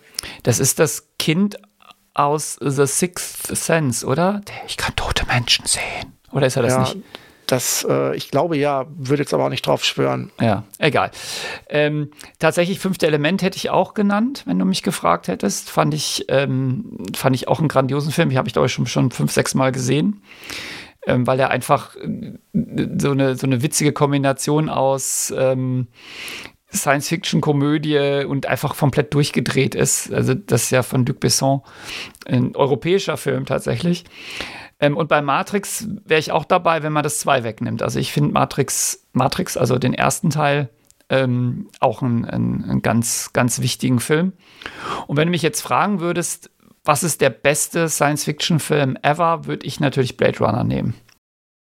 Okay, das ist jetzt für mich, ehrlich gesagt, Blade Runner war für mich, ähm, ich habe den sehr spät gesehen, nicht zu dem Zeitpunkt, als er rauskam. Ich habe ihn erst später auf Video gesehen, also wesentlich später. Ja, fand ich visuell auch gut, aber ich fand ihn von, von der Story her, ehrlich gesagt, hat er mich, hat er mich nicht mitgenommen. Fand ich ihn eigentlich eher äh, ähm, ein bisschen lahm, muss ich sagen, bis auf die Action-Szenen. Ja, da scheiden sich die Geister. Also das, äh, ich muss den jetzt ja auch nicht verteidigen. Ich habe ihn damals äh, im Original, also als er rauskam, plus minus gesehen, ich noch in dem, in dem unsäglichen Cut, wo mit der Stimme aus dem Off, die einem nochmal alles erklärt, weil man ja zu blöd ist, das zu verstehen, und dem doofen Happy End, den ja das, den der Director's Cut oder Final Cut ja nicht hat. Aber ich fand den Film, also ich habe der Anfang, dieses Raumschiff, was da über dieses nächste, kein Raumschiff, dieses Auto, was da über die Stadt fliegt, diese, diese Welt, die, ah, ist einfach ein grandioser Film. Also ich liebe ihn. Ich glaube, ich muss ihn gleich nochmal gucken. Ich habe jetzt Lust, ich gucke ihn gleich nochmal. Wie gesagt, ich finde ihn auch gut, also als, als zum, zu genießen, auch klar mit der Musik von Vangelis, gerade am Anfang und alles, das geht natürlich, also es ist ein Kunstwerk, stimme ich dir zu. Aber es rockt mich jetzt nicht. Ich, da bin ich fast schon bei, der, bei, der, bei dem Nachfolge Blade Runner 2049 da kann ich für mich wiederum von den visuellen Sachen äh, und von den Konzepten, die da drin stecken, halt auch noch viel wieder mehr mitnehmen. Aber nochmal zurück zum fünften Element, muss ich sagen, äh, weil du jetzt gerade da so dran vorbei auch noch gezogen bist. Äh, das ist auch ein Film, der mich halt, also ich war, ich habe mehrmals in meinem Leben in den letzten Jahren immer davor gestanden, um zu überlegen, ob ich jetzt das, ähm, das Sorg ZF1 von Emanuel Baptiste Sorg, äh, Sorg ähm, in irgendeiner Weise als Prop nachbauen möchte. Und jedes Mal habe ich mich davon glücklicherweise abgehalten, weil das halt doch ein sehr ressourcenbindendes Projekt wäre. Das ist halt, ähm, also das ist halt wahnsinnig, äh, was da an, an visuellen und an, an, also was da, was der Luc Besson und das ist ja, glaube ich, wer war es, ähm, wer war der Designer, der das da alles, äh, also ich überlege gerade, Jean-Paul Gaultier, glaube ich, hat der die, der hat die Kleider gemacht, ja, der hat für die, für die Stewardessen ja. und mhm. das ganze Personal und alles. Das ist halt schon ein richtiges Kunstwerk, muss man sagen. Ey, du musst jetzt noch verraten, was das ZF1 äh, ist von Sorg. Also Sorg, Emanuel Baptiste Sorg wird von Gary Oldman gespielt, ist halt ein äh, äh, unglaublich durchtriebener ähm, ja, Waffenhändler und anderes, ähm, der sich aber äh, durchaus, also der sich, der sich offiziell auch in einem, in einem, äh, in einem, ähm, in einem Konzernturm auch tun, also der muss sich nicht verstecken. Und der hat halt so ein, ähm, ein, ein, ein, ein Waffengerät, das eigentlich wie so ein, wie so ein Ei aussieht, so ein relativ großes oder so eine, so eine Bohne äh, und dass sich dann mit total vielen äh, entfalten kann, mit total vielen äh, unterschiedlichsten Waffen und Abwehrsystemen und das dann halt den äh, Nee, die Mondo Shiva waren es nicht, ich weiß jetzt nicht, also wie den, den, den, den bösen Protagonisten, den Kämpfern dieses, dieses Films halt dann anbietet, die aber halt strunzdumpf sind und äh, dumm sind und sich dann halt damit in die Luft sprengen. Ähm, das ist halt, das ist halt so ein visuell geiler Eindruck, dieses technische Gerät, weil es halt so durch die Komik und auch durch seine Entfaltungsmöglichkeiten durch die, durch die technischen halt äh, immer sehr beeindruckend ist, dass ich da halt auch immer wieder hängen bleibe, dass ich das faszinierend finde, wie sie das gestaltet haben. Ja, das, das, das Setdesign ist grandios von dem Film. Aber die Story ist ja auch nicht schlecht und die, die Schauspieler sind gut und die Thermalbandagen bleiben einem auch im Gedächtnis. Also wer den Film noch nicht kennt, schaue ihn und äh, freue, erfreue sich an den Thermalbandagen, die an einer Stelle vorkommen. Ja, das hast du gesagt. Und äh, der Film ist tatsächlich gut gealtert, finde ich. Also man kann ihn heute auch noch schauen. Ja, den kann man auf jeden Fall noch gucken. Der, der, der ist zum Glück so jung, dass die Special Effects nicht irgendwie seltsam wirken oder kaputt wirken. Also zumindest, wenn ich es richtig in Erinnerung habe. Wobei man dazu sagen muss, dass das wesentlich ältere Alien tatsächlich als Film auch super gealtert ist, weil sie halt so einen extrem brachial-industriellen Look reingebracht haben. Selbst die Grünmonitore wirken da immer noch so hin, weil sie halt sagen, es ist halt hier alles so runtergestrippt auf, ähm, auf Notwendigkeit. Also wir haben jetzt hier kein Hightech, sondern wir sind hier, wir sind ein schmutziger äh, äh Bergungs-, nee, also so Förderungstrupp, der unterwegs ist. Wir sind sozusagen wie, wie man so ein Schaufelradbagger irgendwie, der Braunkohle abbaut, der sieht auch nicht äh, futuristisch aus, sag ich mal. Der macht auch, was er soll. So, und so ungefähr war das Raumschiff ja auch von der, vom, vom Ansatz her, von, vom Anspruch her so gestaltet, meine Erinnerung. Das heißt, ich finde, das kommt immer noch, könnte man heute auch immer noch so drehen. Der Film ist auch von, auch von der Technik her nicht schlecht gealtert, finde ich. Die Nostromo ja, ähm, genau. Ein Erzfrachter, ja. Ja gut, das ist halt der Vorteil, dass Alien zu einer Zeit gedreht wurde, als es noch keine Computergrafik gab und damit natürlich alle Effekte, die da drin sind, practical sind. Also es gibt keine, es gibt keine Computeranimationen oder so. Und ein Practical-Effekt altert halt immer gut, ne? Weil so ein Alien, was du irgendwie aus aus was auch immer baust und bewegst, wirkt halt äh, super. Stop Motion ist immer blöd. Wenn Stop Motion im Spiel ist, das sieht immer schlecht aus, aber das ist ja bei Alien nahezu nicht drin. Also deshalb funktioniert der, funktioniert der super, der Film.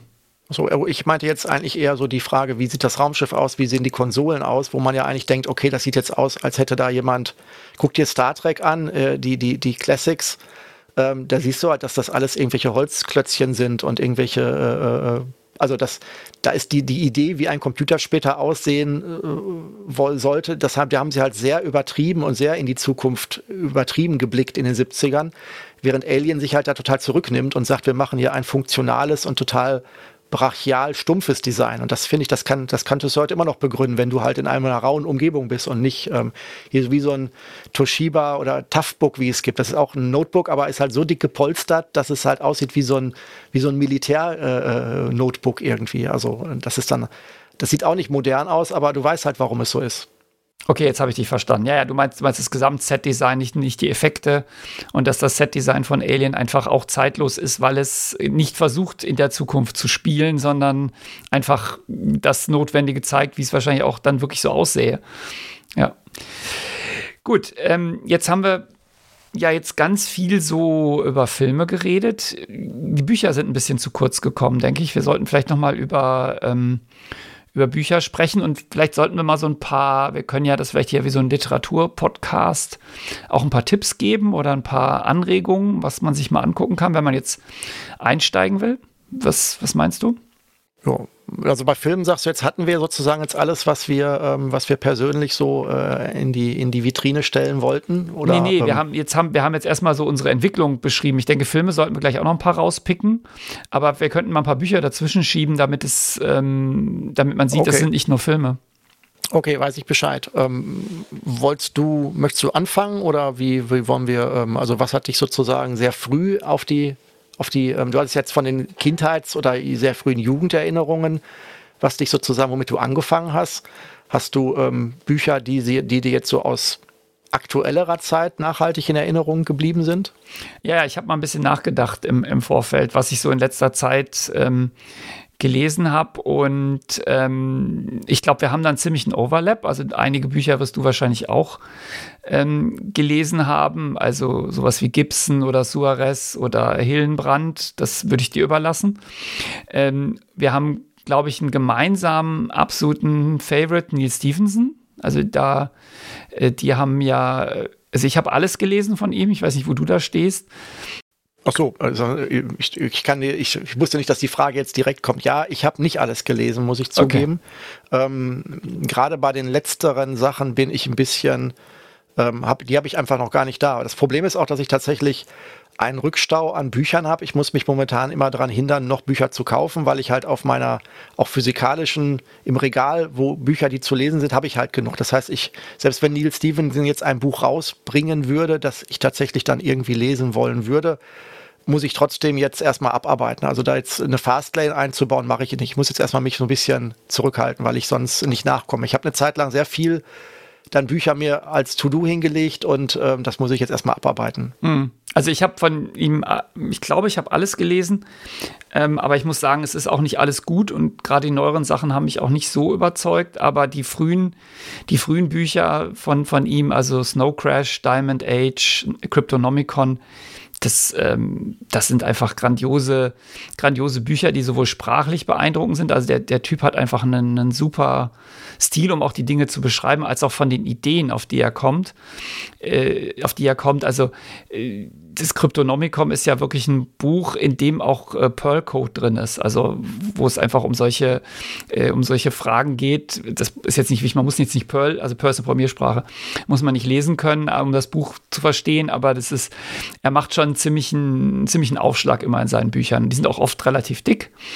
Ähm, aber ähm, also das ist die, die ersten drei sind, also die ich jetzt gerade erwähnt habe, sind nicht historisch seine ersten drei, sind also absolute Empfehlungen von mir, würde ich sagen. Das ist, die bleiben auch im Gedächtnis. Sowas wie Snow Crash, das vergisst man nicht mehr, die Idee dahinter.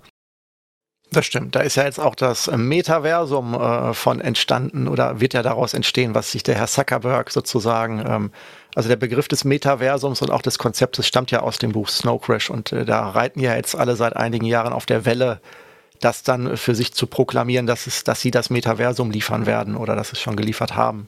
Ich befürchte aber, dass ähm, Zuckerberg das Buch nicht gelesen hat, weil ähm, so positiv ist die Zukunft ja nicht, die da beschrieben wird in den in, in Snow Crash.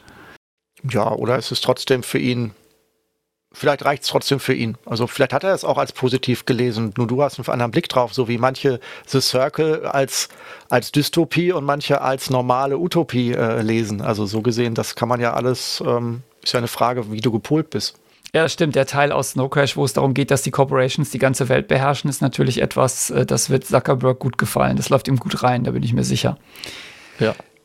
Ja, also Stevenson wäre so, wär so jemand, da die, die, die Sachen finde ich, ähm, finde ich super gut. Dann äh, Andy Weir, äh, das ist der, der den Marsianer geschrieben hat, fand ich aus, ist jetzt, das ist jetzt so Nier, also Stevenson ist es auch nicht in der fernen Zukunft, das ist alles so um die Ecke, was er beschreibt. Gut, Diamond Age geht ein bisschen mehr in die Zukunft, aber das kann alles ähm, morgen also nicht morgen, aber in, in drei Jahren, fünf Jahren kann diese Welt eigentlich eintreten, die er da, die er da zeichnet.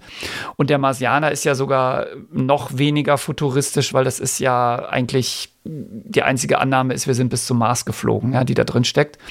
Deswegen ist vielleicht auch kein Science Fiction im klassischen Sinne, aber ähm, ich finde es ein, ein, toll geschriebenes Buch und der, die Verfilmung ist auch gelungen. Oft geht ja die Verfilmung daneben, aber das ist beim Marsianer auf jeden Fall ähm, ganz gut gelungen.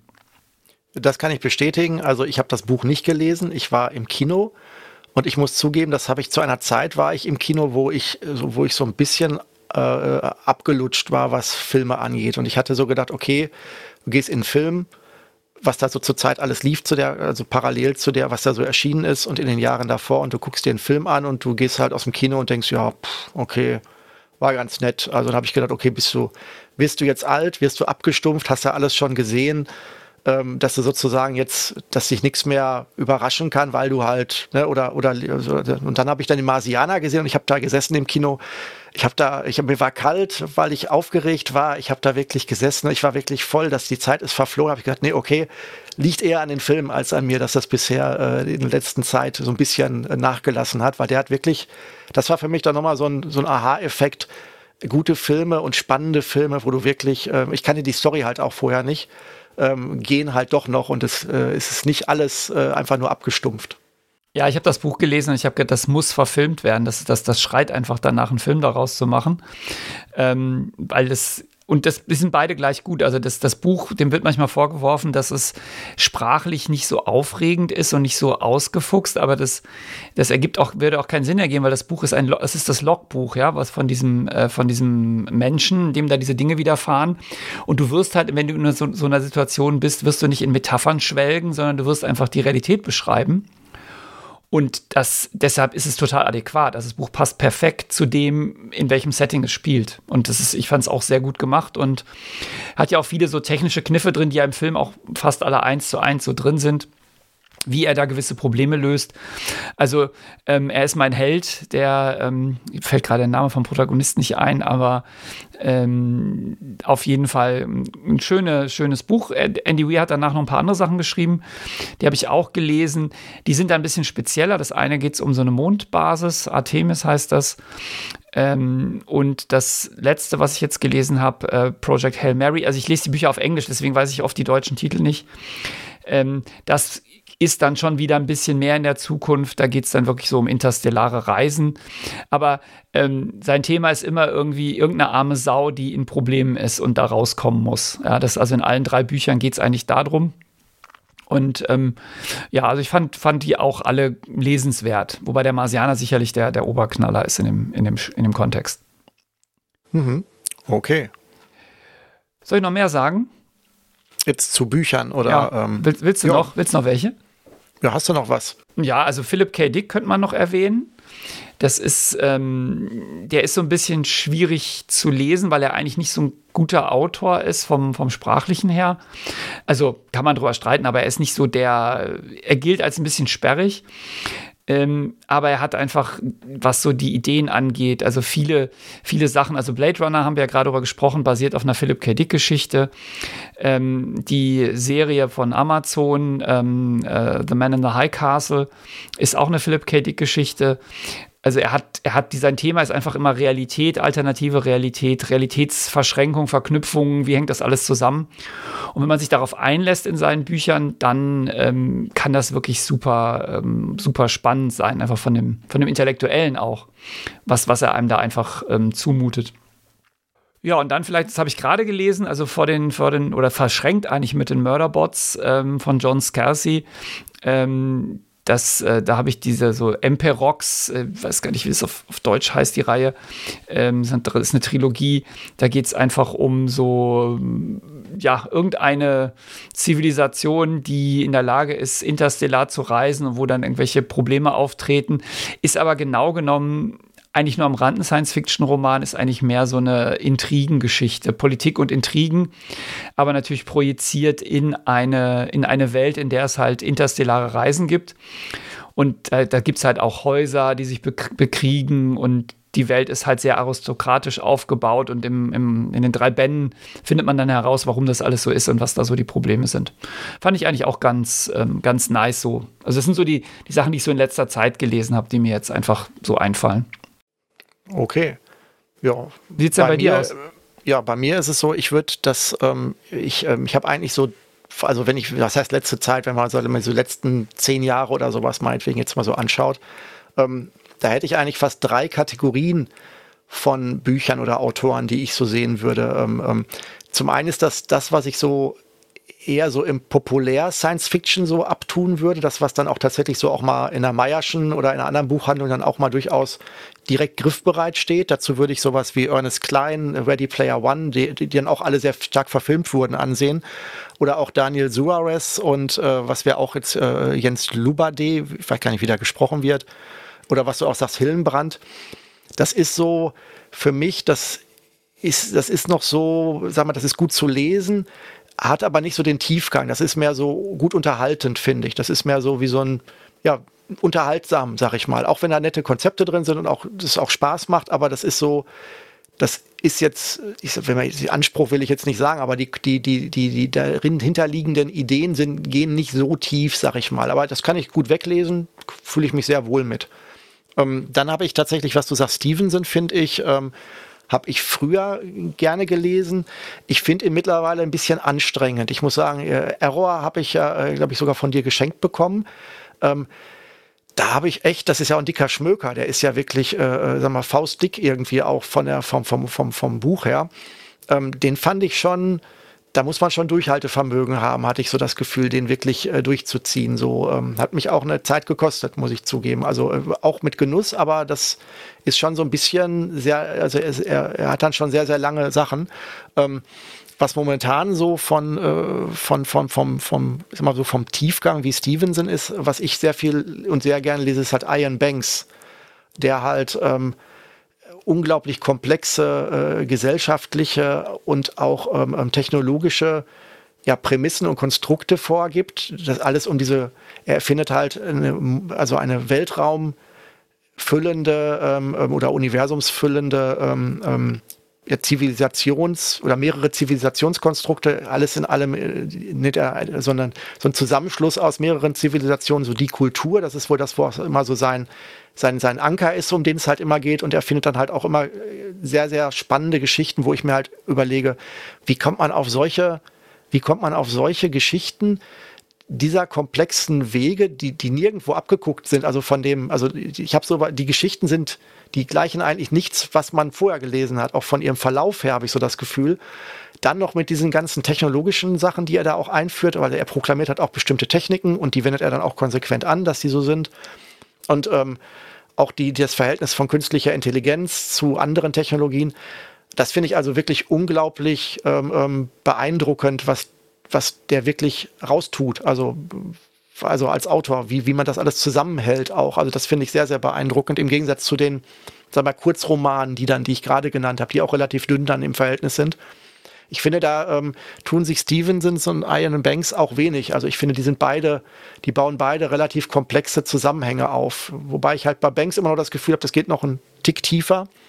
Ähm, ja, und was ich halt auch so historisch ganz gut finde, ist halt, äh, ich, ich komme halt, ich bin halt in der, in, so als junger Erwachsener halt mit William Gibson groß geworden. Da kam halt Neuromancer und Mona Lisa Overdrive und Biochips und was es alles gab. Das habe ich halt wirklich so mit in den 20, meinen 20ern halt sehr, sehr viel gelesen. Und auch immer noch. Und er hat jetzt, es hat jetzt tatsächlich für mich überraschend tatsächlich auch mal jetzt einen, einen gewissen Ruhm bekommen, weil jetzt tatsächlich ja auch mal was von ihm verfilmt wurde. Das ist ja halt, ähm, nicht üblich. Also Neuromancer gab es mal als Comic, der ist aber nur der erste Band rausgekommen. Es gab mal vor ein paar Jahren immer so, so, so ich weiß nicht, ob es Fake-Ankündigungen oder dann gescheiterte Ankündigungen waren, dass Neuromancer verfilmt werden sollte. Ähm, Habe ich nie rausgefunden. Und jetzt ist ja ähm, Peripherie als, als Serie bei ähm, Amazon Prime, glaube ich, rausgekommen von den ähm, äh, von den äh, Machern von Westworld wird immer schön dran geschrieben, damit man auch auf jeden Fall äh, Sog erzeugt. Und ähm, habe ich auch als Buch gelesen, fand ich auch super.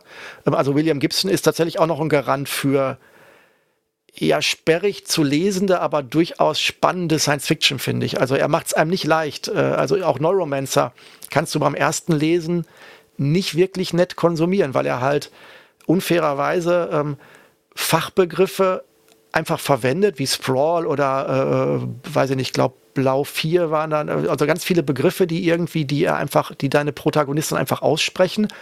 Und erst ein halbes Buch später wird dann irgendwie darüber gesprochen, was das denn überhaupt war und was das ist. Das heißt, eigentlich musst du das erste Mal das Buch lesen, um dein Lexikon im Kopf aufzubauen. Dann kannst du es nochmal lesen und verstehst wirklich, was er da schreibt. Das finde ich eigentlich stilistisch ein bisschen unfair. Aber das macht er halt irgendwie. Das finde ich, weiß ich nicht, ob das ehrenhaft ist als Autor. Ja, also ich habe äh, Peripherie, ähm, also Peripheral habe ich tatsächlich bei, habe ich in der Mitte jetzt aufgehört, aber jetzt kommt ja die Serie, jetzt muss ich es ja auch nicht mehr weiterlesen. Jetzt kann ich mich da ähm, inspirieren lassen. William Gibson, Neuromancer, Neuromancer ist ja auch wirklich, das war ja bahnbrechend, das Buch, ne? Das hat ja überhaupt dieses Genre des äh, Cyberpunk-Romans irgendwie geschaffen.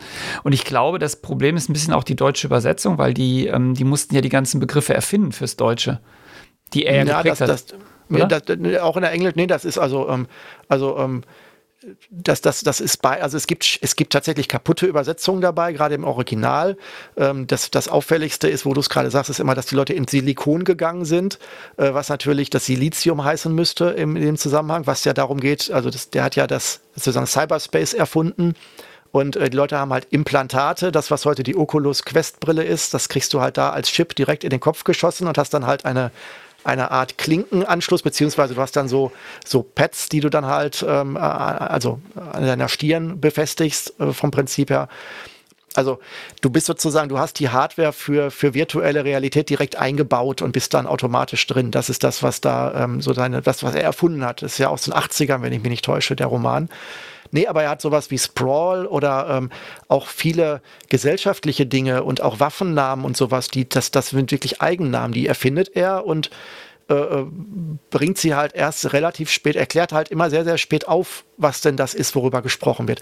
Was halt natürlich auch cool ist, weil er dich sofort zu einem zu einem Insider macht. Das heißt, er spricht mit dir so, als wenn du aus der Zeit wärst und da am Tisch in diesem im, im Chatsubo oder in, diese, in so einer Kneipe da irgendwie sitzen würdest und nimmt halt keine Rücksicht auf dich, sondern du wirst halt reingebeamt, wie in so einen Film, wo auch nichts erklärt wird und du siehst das halt alles und ähm, es wird halt von dir vorausgesetzt, dass du das halt entweder frisst oder stirbst, weil du halt äh, entweder gehörst du dazu oder nicht. Und das ist natürlich auch eine gewisse Herausforderung. Aber Übersetzung würde ich nicht 100 Prozent äh, mitgehen, dass das ein reines Übersetzungsproblem ist. Nee, das wollte ich nicht sagen. Es, natürlich ist, macht, macht Gibson das, dass er diese Begriffe ähm, einfach setzt. Ich wollte nur sagen, dass die Übersetzung es teilweise nicht besser macht, die deutsche.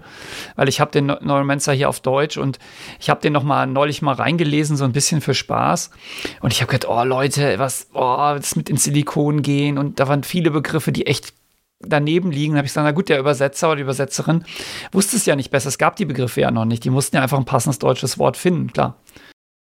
Und das technische Verständnis gerade bei Silizium oder Silikon, dass, ähm, ob, das, ob da der Übersetzer spezialisiert war, der wahrscheinlich sonst Romane übersetzt, ist natürlich auch eine, eine Frage, ne? Ja, aber es ist ja, das, also das ist ja so ein Klassiker. Das ist ja in jedem, jedem dritten, jede dritte Übersetzung ist ja falsch von Silicon. Das ist ja, ist ja einfach so naja, ins Silikon gehen. Ähm, wobei, wo du das gerade sagst, mit den, mit den, den Leser da so ein bisschen im, im Regen stehen lassen. Es gibt von, von Stevenson ein Buch, das heißt Anathem. Und ähm, da ist es auch so, da du, du liest das und dann hast du so Begriffe und die, die, die gibt es nicht. Also es gibt, da werden Worte benutzt, die nicht existieren. Die kannst du auch in keinem Wörterbuch nachgucken, weil es einfach nicht gibt. Und ich kann jetzt nicht sagen, woran das liegt, weil das, dafür muss man das Buch lesen, um das herauszufinden, weil sonst würde ich das Buch jetzt spoilern. Aber das, das, wie du sagst, das hinterlässt dich auch mit so einer, mit so einem Unbehagen. Und irgendwann kannst du aus dem Kontext schließen, was jetzt dieser Begriff bedeutet, dann bist du irgendwie ganz stolz, weil du jetzt ja Teil dieser, ähm, dieser Kultur da bist, in der du dich da bewegst und weißt, wenn der jetzt das sagt, dann meint er das damit. Ähm, also ich, das Gefühl habe ich in dem Buch auch erlebt ähm, von Stevenson. Die Frage ist, ob es dich orientierungslos zurücklässt. Ne? Also ich habe mal, ähm, ganz anderer Kontext, ich habe mal versucht, äh, Edgar Allan Poe in Englisch in der Originalausgabe zu lesen. Und zwar ohne Begleitung, also ohne irgendwie, ähm, ohne Nachschlagen und Annotationen irgendwo. Und habe das dann, habe dann die erste Geschichte gelesen und mir dann tatsächlich dann, das sind ja dann Begriffe, die heute gar nicht mehr verwendet werden in dem. Und dann habe ich die Geschichte tatsächlich konsequent durchgelesen, ohne Sekundärquellen und mir dann sozusagen dann immer besten Wissen und Gewissen versucht zu zusammenzureimen, was das jetzt wohl ist, worüber er da spricht. Und ich habe die Geschichte zuerst und ich bin mir sicher, dass ich überhaupt nicht die gleiche Geschichte gelesen habe, die da stand, sondern dass das tatsächlich so viele Lücken waren, was für diese, was die fehlenden oder die falsch interpretierten Begriffe anging, dass das garant, dass ich die Geschichte garantiert nicht verstanden habe, muss ich dazu sagen. Und das ist halt, äh, das, das Problem hast du da auch, finde ich, so ein bisschen. Und die Frage ist halt, wann du abbrichst. Also ob du wirklich irgendwann das Gefühl hast, bei, bei Poe habe ich dann nach dem ersten, nach der ersten Geschichte abgebrochen, weil ich das Gefühl habe, okay, das ist aussichtslos an der Stelle. Ähm, bei anderen Büchern, ich kann zum Beispiel ein Buch, das ich sehr empfehlen kann, ist von äh, Greg Egan, Diaspora. Ähm, da hat das erste Kapitel diesen, diesen, diesen, diesen Anspruch, also diese, diese, diesen Effekt. Das heißt, du liest da was und du siehst, du liest ein, du liest eine, eine Beschreibung von einem Individuum, was es wahrnimmt. Und du bist die ersten Seiten komplett lost, weil du, weil das total irrational ist. Also du kannst nicht einordnen, was das ist. Also das sind Beschreibungen, wie wenn ich jetzt sagen würde, ja, ich bin jetzt hier und plötzlich sehe ich oben links ein rotes Licht, das mein Bildschirm oder mein, mein Gesichtsfeld aus und rechts, plötzlich sehe ich eins rechts und jetzt ist wieder ruhig und jetzt höre ich einen Ton. Und wenn du jetzt über mehrere Seiten solche Beschreibungen liest, dann fühlst du dich auch komplett, da weißt du auch nicht, okay, was, was bedeutet das? Und am Ende wird es dann tatsächlich wird es dann aufgeklärt an der Stelle und dann bist du drin. Aber dieser, das war auch, ich glaube, ich habe das Buch einmal wirklich zur Seite gelegt und später nochmal aufgegriffen, weil ich eigentlich beim ersten Mal schon ähm, also rausgeworfen wurde und gesagt, okay, das ist kein lesenswertes Buch. Und wenn man dann durchhält, wird man gerade bei dem Buch belohnt, aber es ist tatsächlich schon ein, ein hartes Onboarding, muss man ganz klar sagen. Ja, gut, das ist halt der Gratwanderung, ne? Zwischen der, der Leser hat ein Kompetenzerlebnis, weil er sich das erschließt, oder er gibt frustriert auf. Das ist ja wie bei Computerspielen. Die müssen ja auch immer versuchen, dich so sehr zu fordern, dass es interessant ist, aber nicht zu überfordern, dass du aufhörst. Und das, das ist bei, bei Büchern halt, manche Leute sind halt schneller überfordert als andere, klar. Ja, also das waren so die zwei Kategorien und die dritte ist halt, dass ich ähm, das, was ich früher als was ich als Jugendlicher oder als junger Mensch hätte lesen können, aber nicht gelesen habe, dann jetzt nachgeholt habe in den letzten Jahren. Also wirklich Klassiker, äh, sowas wie äh, Stanislav Lem oder hier Strugatsky, Picknick am We äh, Wegesrand oder halt John Brunner, der Schockwellenreiter. Das sind halt Bücher, die ich wirklich dann, ähm, oder halt auch hier ähm, so 1984 oder Brave New World. Das sind Bücher, die ich dann halt ähm, sehr spät jetzt als als ja als schon als als älterer Mann äh, dann noch mal gelesen habe, dann in Urlaub meistens und ähm, auch sehr genossen habe, muss ich sagen. Wobei ich tatsächlich auch sagen muss, A Brave New World hatten wir damals im Abi im Englisch-Grundkurs in der 11. Klasse gelesen und da muss ich im Nachhinein sagen, ähm, komplett vor die Hunde für mich. Also in, sag mal, äh, in dem, in, in Englisch das sozusagen einem, äh, also einem vielleicht uninteressierten zu dem Zeitpunkt äh, Schüler als Zwangslektüre fort, um dann halt den gesellschaftspolitischen Aspekt da drin in, in, zu, äh, zu diskutieren da muss ich ganz ehrlich sagen, da hat das Science Fiction bei mir damals überhaupt nicht gezündet. Das fand ich echt ähm, ähm, eher total, ähm, also wirklich ernüchternd. Ähm, jetzt mit entsprechendem Abstand und auch dem persönlichen Interesse und auch dem Blick auf die gesellschaftlichen Dinge, die dahinter stecken, muss ich sagen, fand ich äh, Brave New World wirklich total spannend, lesenswert. Als junger Erwachsener unter Zwang hat mich das überhaupt nicht äh, äh mitnehmen können, musste ich sagen. Also im Gegensatz zum Beispiel zu Faust, das habe ich früher, ähm, fand ich super, den ersten Teil. Äh, dann, ähm, sag ich mal so, ähm, natürlich auch mit Erklärungen. Aber ähm, ähm Brave New World hat mir damals tatsächlich äh, so ein bisschen vergrätzt äh, und äh, aus dem Fokus gedrängt. Ja, Bücher in der Schule ist ein Problem, oder? Also wir hatten, ich hatte ja diesen ich glaube, ich sage mal keinen Namen, aber ich hatte ja diesen Germanisten, den Dr. X, nennen wir ihn jetzt mal, Dr. M, das ist ein richtiger Nachname, Germanist, irgendwie nicht an der Uni nicht gelandet, dann Lehrer geworden, komplett durchfrustriert, ein Buch geschrieben, ein Schulbuch geschrieben, was wir natürlich dann auch benutzen mussten. Und der hat mir so die Lust ausgetrieben. Also ich war, ich, zum Glück durfte ich ja Deutsch abwählen dann. Das, also, wir haben da Effi Briest gelesen, das Buch kann ich, das kann ich mein Leben nicht mehr lesen, weil wir haben das so tot analysiert. Ich, es geht nicht mehr. Und das ist natürlich oft das Problem, wenn du in der Schule was liest. Dass, also im Englischunterricht geht es ja noch, weil da machst du ja nicht so viel Analyse, aber im Deutschunterricht, das ist ja einfach danach kaputt. Ja, wobei äh, Effi Bries kenne ich auch. Habt ihr denn auch den, äh, den, die schöne Verfilmung mit Hanna Schigula, ich glaube von Fassbinder gucken müssen, weil die haben wir dann auch noch auf Video irgendwie besorgt bekommen. Bestimmt, ich weiß nicht mehr. Das, das ist alles, das geht alles unter in so einem, in einem ja, wabernden Nebel des Vergessens. Ich habe das Deutschbuch dann äh, in Norwegen in den Fleckefjord geworfen, weil ich so glücklich war, dass ich das ab, abwählen konnte. Und das Effi Briest habe ich auch gleich weggeworfen. Wobei ich sagen muss, tatsächlich, was ich, was ich halt gut fand, war, wir haben dann auch die ähm, Kinski-Verfilmung von Wojcik geguckt. Die fand ich wiederum äh, sehenswert, so von, vom, vom, vom visuellen her und vom, vom inhaltlichen her. Gut, aber lass uns mal nicht den, äh, genau. die, die, die, die, Traumata der, der Schulzeit aufreißen, weil das, der Deutschunterricht ist bei mir besonders traumatisch belegt. Äh, dank Dr. M. Ähm, das war, äh, naja, das war schon schwierig. Genau, also ich würde sagen, ich bin dann so mit dem, was mich so in den letzten Jahren, ähm, ähm, ähm was ich so mitgenommen habe, wie gesagt, Suarez finde ich, bin ich großer Fan von, aber es spielt aus meiner Sicht, wenn ich da jetzt, wenn ich es mir zu, wenn ich es mir herausnehmen darf, eine Bewertung zu machen, spielt nicht in der Liga, finde ich, wie Ian Banks oder Stevenson, sondern es ist halt mehr so, so latent auf Unterhaltung noch mit angelegt, so dass, dass man schneller durchliest, hatte ich so das Gefühl. vielleicht liege ich da auch falsch, vielleicht sehen andere das anders und haben dann einen anderen Eindruck. Ähm, die Komplexität ist halt, sag ich mal, ähm, nicht so herausfordernd, habe ich so bei den äh, Autoren, die da jetzt so diese, diese auch etwas kleineren Romanheftchen dann bauen. Ja, der Suarez tanzt, glaube ich, auch auf dieser, auf dieser Grenze zwischen Science Fiction und Thriller, oder? Also das, es hat sehr viele Thriller-Elemente, was er so schreibt. Das Coole ist natürlich, dass, dass es so nah an der Gegenwart ist, dass du denkst, oh Gott, das kann ja wirklich morgen kommen. Also Kill Decision, das mit den Drohnen oder ähm, die, was ist Demon Darknet sind die anderen beiden, die mir jetzt direkt einfallen. Genau, Control gibt es auch noch Control, und BIOS. Genau. Also er hat schon, die ja. haben schon eine Menge rausgehauen. Genau, und das, das, das, also sind, ich glaube, das ist so ein Science-Fiction-Thriller, während, glaube ich, so Gibson oder so dich jetzt die gar nicht den Anspruch hat, dir einen eine, eine Thriller oder eine Spannung zu verkaufen, sondern er will dir einfach eine Geschichte erzählen. Also das würde ich mal so sagen, oder? Ja, was ich bei Ian Banks halt noch spannend finde, äh, ich habe jetzt gar nicht so in Erinnerung, ob es bei Stevenson auch so ist.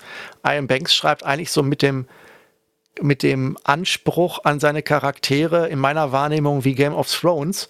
Ähm, die sterben einfach mal mittendrin, obwohl du dachtest, das wäre der Hauptcharakter. Also der, der, also der ist, da, der ist dann plötzlich weg, ohne dass das irgendwelche Folgen hat. Also das ist alles erklärt, aber ähm, das ist dann, ist dann auch in Ordnung so, aber der ist dann halt einfach so in der Mitte des Buches weg, weil du, obwohl du dachtest, das wäre der Hauptcharakter. Also das, ist, das gibt es durchaus auch bei dem, finde ich auch immer wieder beeindruckend, dass die, dass die Gesamtstory, also dass die, dass die tatsächlich trägt und dass das Konstrukt, das er aufbaut, trägt und gar nicht unbedingt eine so eine eine, eine, so eine Heldengeschichte, die da durchzieht, sag ich mal, durch irgendeine Geschichte. So wie das bei Stevenson, sagen wir, bei Error zum Beispiel oder sowas, da gibt es ja schon sehr, sehr ähm, ähm, protagonistische Handlungsstränge, die auch, wo man eigentlich auch davon ausgeht, dass die bis zum Ende geführt werden, habe ich da immer so das Gefühl, jetzt mal als ein Beispiel rausgenommen.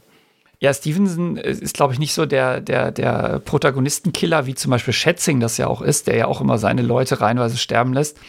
Was Stevenson ja macht, wenn man, wenn man dann mehr von ihm gelesen hat, dass er die Leute recycelt. Also er nimmt, geht ja hin und er hat ja so, eine, so ein paar Pers Personen, die tauchen einfach immer wieder auf, aber in ganz unterschiedlichen Zeit. Ähm, also es gibt zum Beispiel von ihm den Barockzyklus, der spielt zur Zeit von Newton. Und da gibt es Protagonisten, die tauchen dann zum Beispiel in, ähm, in einem Roman, der in der Zukunft spielt, wieder auf. Also er hat, er, das ist irgendwie so ein, so ein Hobby von ihm offensichtlich, dass er die, die Namen und die, die, die Beschreibung der Leute einfach nimmt und dann nochmal äh, woanders auferstehen lässt. Das ist auch so, eine, so, ein, so ein witziger Trick, den er macht. Also Chef Toe ist zum Beispiel jemand oder ähm, so, so eine Person, die taucht immer wieder auf in seinen Klingt Romanen. Wie, klingt wie hartes, billiges Recycling. Ja, aber es ist natürlich auch, es ist natürlich auch schon witzig, wenn jemand äh, 1400 irgendwo rumspringt und dann äh, im Jahr 2100 wieder auftaucht. Ja, also das, naja, also deswegen, also er bringt die eher nicht um, sondern er ähm, recycelt die eher über die Romane hinweg. Gut, wenn wir jetzt mal, ähm, hast, hast du noch irgendwie einen, einen Buchtipp? Ich glaube jetzt bei, also vom Tipp, also das wären jetzt, das wären jetzt so meine sag mal so, die von mir aktuell geschätztesten Autoren der letzten Zeit. Das ist eigentlich, wie gesagt, wo sich halt, ich finde Stanislav Lem halt, auf den bin ich eigentlich nur gekommen durch diese, ähm, durch diese Serie, die, die deutsche Serie mit äh, Nora Tschirner und dem, oh, wie hieß denn, also mit dem Herrn, den ich vergessen habe, ähm, Ion Tichy, äh, Raumpilot. Das ist ja so eine, ja, also kann man eigentlich fast kaum beschreiben. Die ist ja eine bewusst mit mit, mit äh, minimalistischen äh, Studenten-Setups äh, äh, erscheinende, also im Endeffekt fliegt Ion Tichy ja in der Serie ähm, mit einem, mit seinem Zimmer oder mit seinem Raumschiff durch die Gegend, das aus der Ferne eine gefilmt, eine ähm, eine, eine Kaffeemaschine ist von diesem von diesem äh, von diesem ähm, Kaffee von diesem Glaszylinder, wo du mit so einem wo du mit so einem Press also mit einem Zylinder, also runder Glaszylinder, wo du einfach dann die, die Brühe reinmachst und dann nach einer gewissen Zeit oben mit so einem Pin ein, ein rundes Sieb runterdrückst und dann ist dieser, ist diese Kanne sozusagen, das ist das, was von außen das Raumschiff darstellt, wo sie, also wo man also sieht, woraus sie das gebaut haben. Und von innen ist es wohl eine, ich weiß nicht, Berliner, es ist eine, es ist eine, ähm, eine Altbauwohnung in Berlin, die von innen gefilmt wurde, wo du halt aus den Fenstern am Schreibtisch halt das Weltall siehst. Also, aber es ist technisch von den Virtual Effects halt auf, auf normalem Niveau. Also sie machen, also das ist halt ein gewollter Bruch, dass sie sagen, es sieht alles total billig aus, aber an sich ist der, der Kostenaufwand war genauso, als wenn sie es richtig gemacht hätten. Und ähm, da bin ich überhaupt erst auf Stanislav Lem gestoßen. Den kannte ich vorher als Autor, ist der mir nie so richtig untergekommen, muss ich zugeben. Da war ich eher bei Asimov und dergleichen so ein bisschen unterwegs, was die Alten anging. Also da bin ich jetzt tatsächlich auch, zum Beispiel auch der Flop ist so ein Buch von Stanislav Lem und ähm, der futuristische Kongress. Das sind alles sehr amüsante und aber trotzdem hintergründige Bücher. Die kann ich also auch empfehlen. Ist aber tatsächlich so ein bisschen das Schmunzeln der 60er Jahre, sage ich mal so, auch drin. Also es muss halt klar sein, dass das jetzt nicht so eine äh, aktuelle Science Fiction ist, aber trotzdem sehr weit für seine Zeit, fand ich. Also was er da schon vorweg gesehen hat. Ja, und Lem hat ja dieses äh, Mystische noch drin, ne? Solaris oder so, da sind ja schon so mystische Komponenten auch in den Büchern, oder? Das habe ich tatsächlich nicht gelesen, weil das auch ein Ausreißer ist und der Film wohl auch nicht so richtig knaller sein soll. Also die Bücher, die ich so lese, die würde ich eigentlich eher in Richtung Douglas Adams so mit einstufen von, von, vom Stil her. Also eigentlich sehr humoristisch mit, mit Wortwitz und hintergründigen auch andere, also eher humoristisch würde ich fast zusammen, wo man immer so zwischendurch so ein bisschen schmunzeln kann. Äh, Solaris, ehrlich gesagt, habe ich bis jetzt einen Bogen drum gemacht, aufgrund dieser, ja, eigentlich dieses schlechten Rufs, muss ich ehrlich gesagt sagen. Das ist, das ist jetzt der, der Lem, der mir als erstes eingefallen wäre. Den habe ich gelesen. Ich habe die beiden Filme gesehen und mh, hm, naja. Ich, aber es ist natürlich ein Klassiker, muss man, muss man kennen. Wo wir gerade bei Klassikern sind, du hattest vorhin noch den Schockwellenreiter erwähnt. Ähm, das ist natürlich insofern eine krasse Empfehlung, weil das Buch aus den 70ern ist und eigentlich das Internet und alles, wie wir es heute kennen, Hacker, alles vorwegnimmt. Ja, das ist, also das ist wirklich, das bin ich auch, das habe ich auch als, als modernes Antiquariat in einem unglaublich schlechten Zustand nur bekommen, weil es offenbar, also zumindest als ich es mir geholt habe, nicht neu aufgelegt wurde. Also es ist irgendwie, ist, ist, ist war damals zumindest vor ein paar Jahren sehr, sehr schlecht zu bekommen. Und ja, das ist tatsächlich ähm, auch gesellschaftskritisch und der, also ist es wirklich, ähm, also auch, auch was, was Lebensumstände angeht, was gesellschaftliche Konstrukte angeht, ist es wirklich, ähm, ja unglaublich aktuell, muss man sagen, von wenn man da, wenn man diese Übertragungsleistung halt äh, bringt, was er da schreibt, das sozusagen. Also ist natürlich nicht exakt das Internet, aber ähm, es ist schon äh, spannend, so wie er das, wie er das vorwegnimmt. Hast du recht. Ja, er benutzt, äh, klar, bei ihm wird natürlich noch das Telefonnetz benutzt, weil das war ja das, was man sich damals nur, nur vorstellen konnte, klar. Gut, machen wir, machen wir einen Strich unter die Bücher. Ähm, haben wir noch ein paar Filme, die wir ähm, jetzt hier im, im Empfehlungsteil ähm, nennen wollen? Ich sag mal so, ich, im Gegensatz zu Büchern äh, könnte ich wahrscheinlich jetzt nicht viel nicht viel, äh, äh, also ich sag mal so, ich würde jetzt mal den, den Mainstream-Kram äh, nicht erwähnen. Also das, das kann ich jetzt in einem Satz abfrühstücken. Fünftes Element hatten wir ja schon. Dann sowas wie Ex Machina oder I Am äh, I Robot, äh, Man in Black, ähm, ähm, klar, sowas. Ähm, das, das ist alles finde ich alles gut. Ähm, was ich persönlich sehr, sehr beeindruckend fand, ähm, äh, aber primär auch vom Audiovisuellen, ist halt äh, Tron Legacy, also die, die, die, der zweite Teil von Tron. Allein schon wegen des äh, wahnsinnigen Daft Punk Soundtracks, den, von dem es auch noch einen Remix-Soundtrack gibt, der ein bisschen härter ist. Also das ist auf jeden Fall, wer das nicht kennt, audiovisuell finde ich super äh, äh, spannend. Storymäßig ja, so so lala muss man sagen. Ähm, als Serie finde ich, was halt auch komplett auf mich ähm, einzahlt, ist halt äh, Westworld als Serie. Vor allem die erste und die zweite Staffel ist halt exakt mein Thema.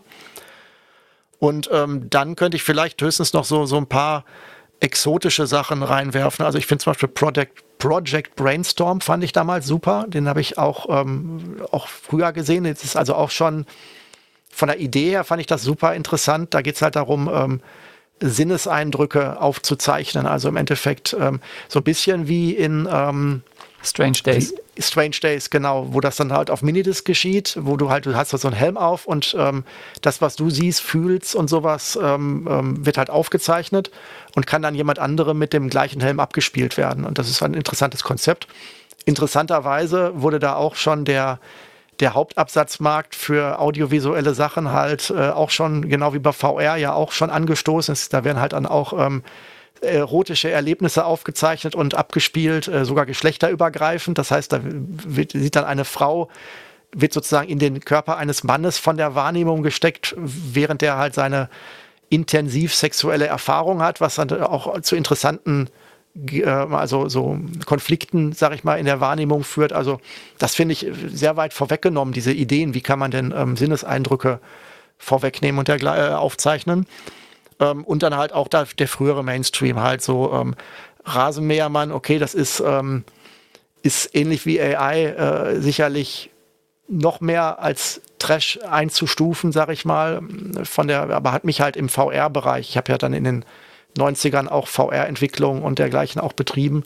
Ähm, also Rasenmähermann war für mich thematisch sehr prägend, auch wenn der Film natürlich unglaublich schlecht ist, muss man ganz klar sagen. Vor allen Dingen die Uncut-Version, also der Director's Cut, die lange Version, die ist noch mal, also die hältst du eigentlich nicht aus aus meiner Sicht, wo dann halt auch die Vorgeschichte noch mehr ausgerollt wird, wie diese Affen da in diesem Versuchslabor da alles sind. Also, also ja, das wäre so äh, und als als so zwei so äh, vielleicht Geheimtipps. Äh, Nirvana finde ich ist ein ganz exotischer Science-Fiction-Film mit Christopher Lambert. Nicht sehr qualitativ, aber auf jeden Fall sehenswert. Gibt es aber nur auf DVD, äh, auf, auf Videokassette, wenn ich das richtig in Erinnerung habe, oder bestenfalls auf DVD.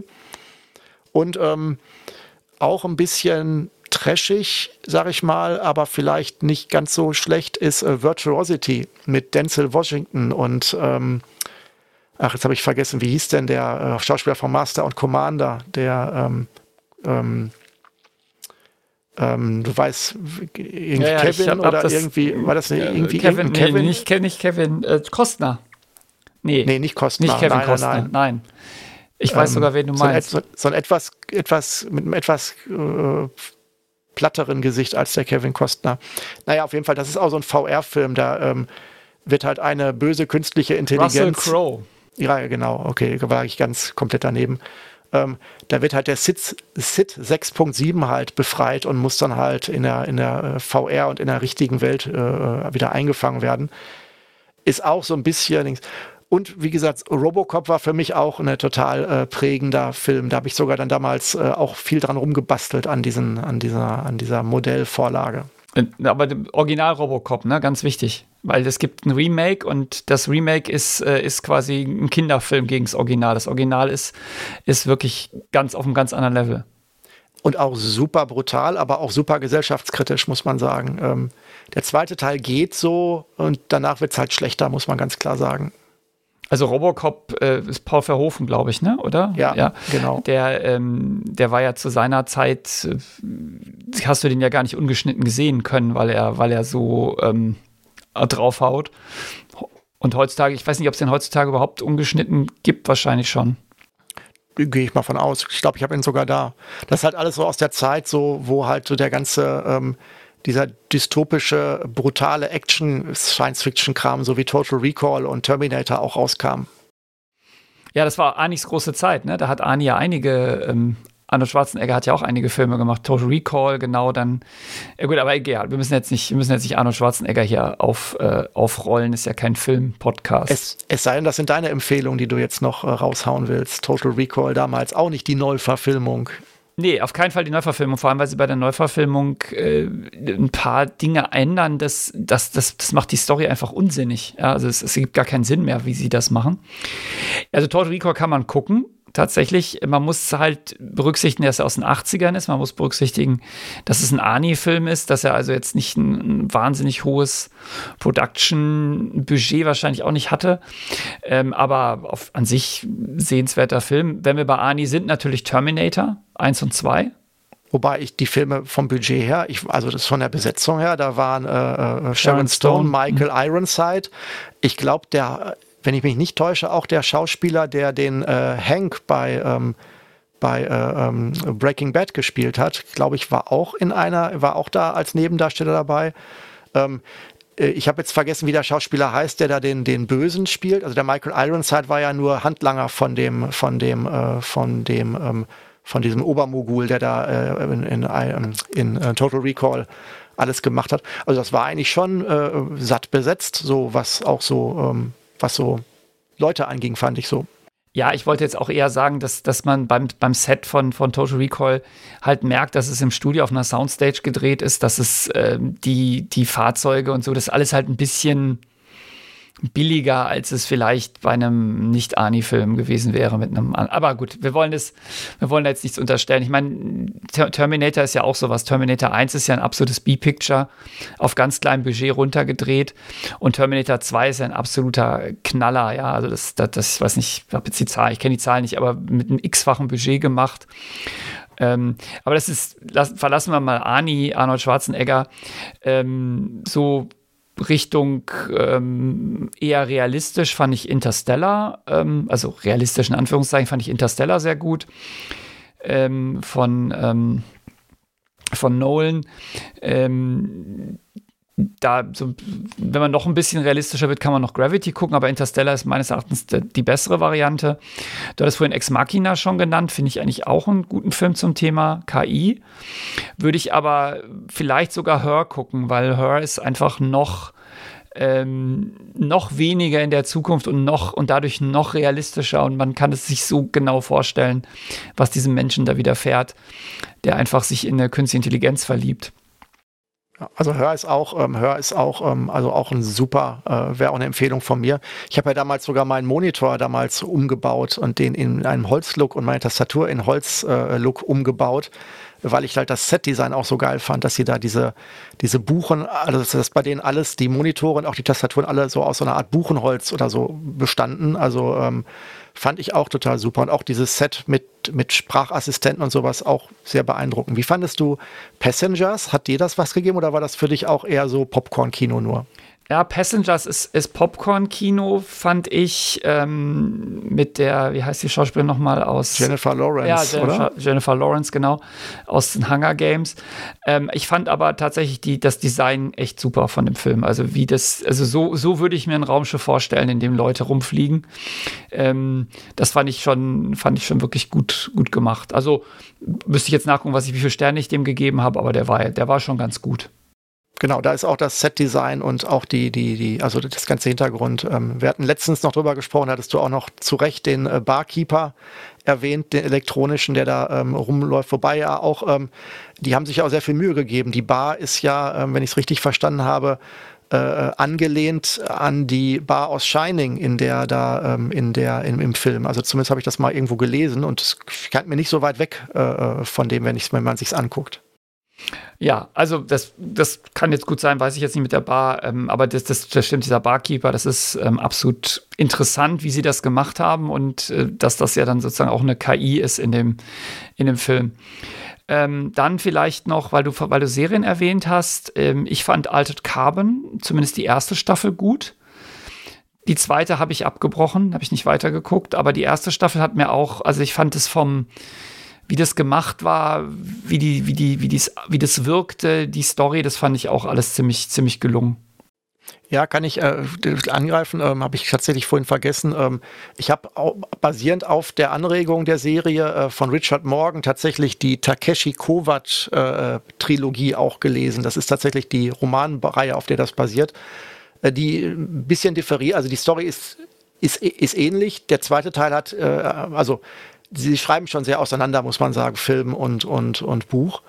Ähm, fand ich aber beide Teile auch super und äh, die, die, erste Voll die erste Staffel habe ich tatsächlich auch mehrmals gesehen, weil das halt auch so auch da wieder der Barkeeper von der Raven Bar, der ähm, also auch das der der Herr Poe dann sozusagen an der Stelle, ähm, das ist schon alles sehr sehr beeindruckend, was da für Ideen hinterstecken. Ja, also ich denke, da wird auch noch was kommen. Also Serien scheinen ja überhaupt das neue Format zu sein, in dem man Geschichten erzählt, also gerade so Miniserien, so sechs, sieben, acht, zehn Folgen. Und ähm, das bietet sich natürlich auch an, da nochmal an die, an die Science-Fiction-Klassiker ranzugehen, weil, weil man da einfach mehr Zeit hat, auch die Geschichte zu erzählen und rüberzubringen. Also da habe ich, bin ich voller Hoffnung. Ich freue mich auch ganz doll auf äh, Peripherie.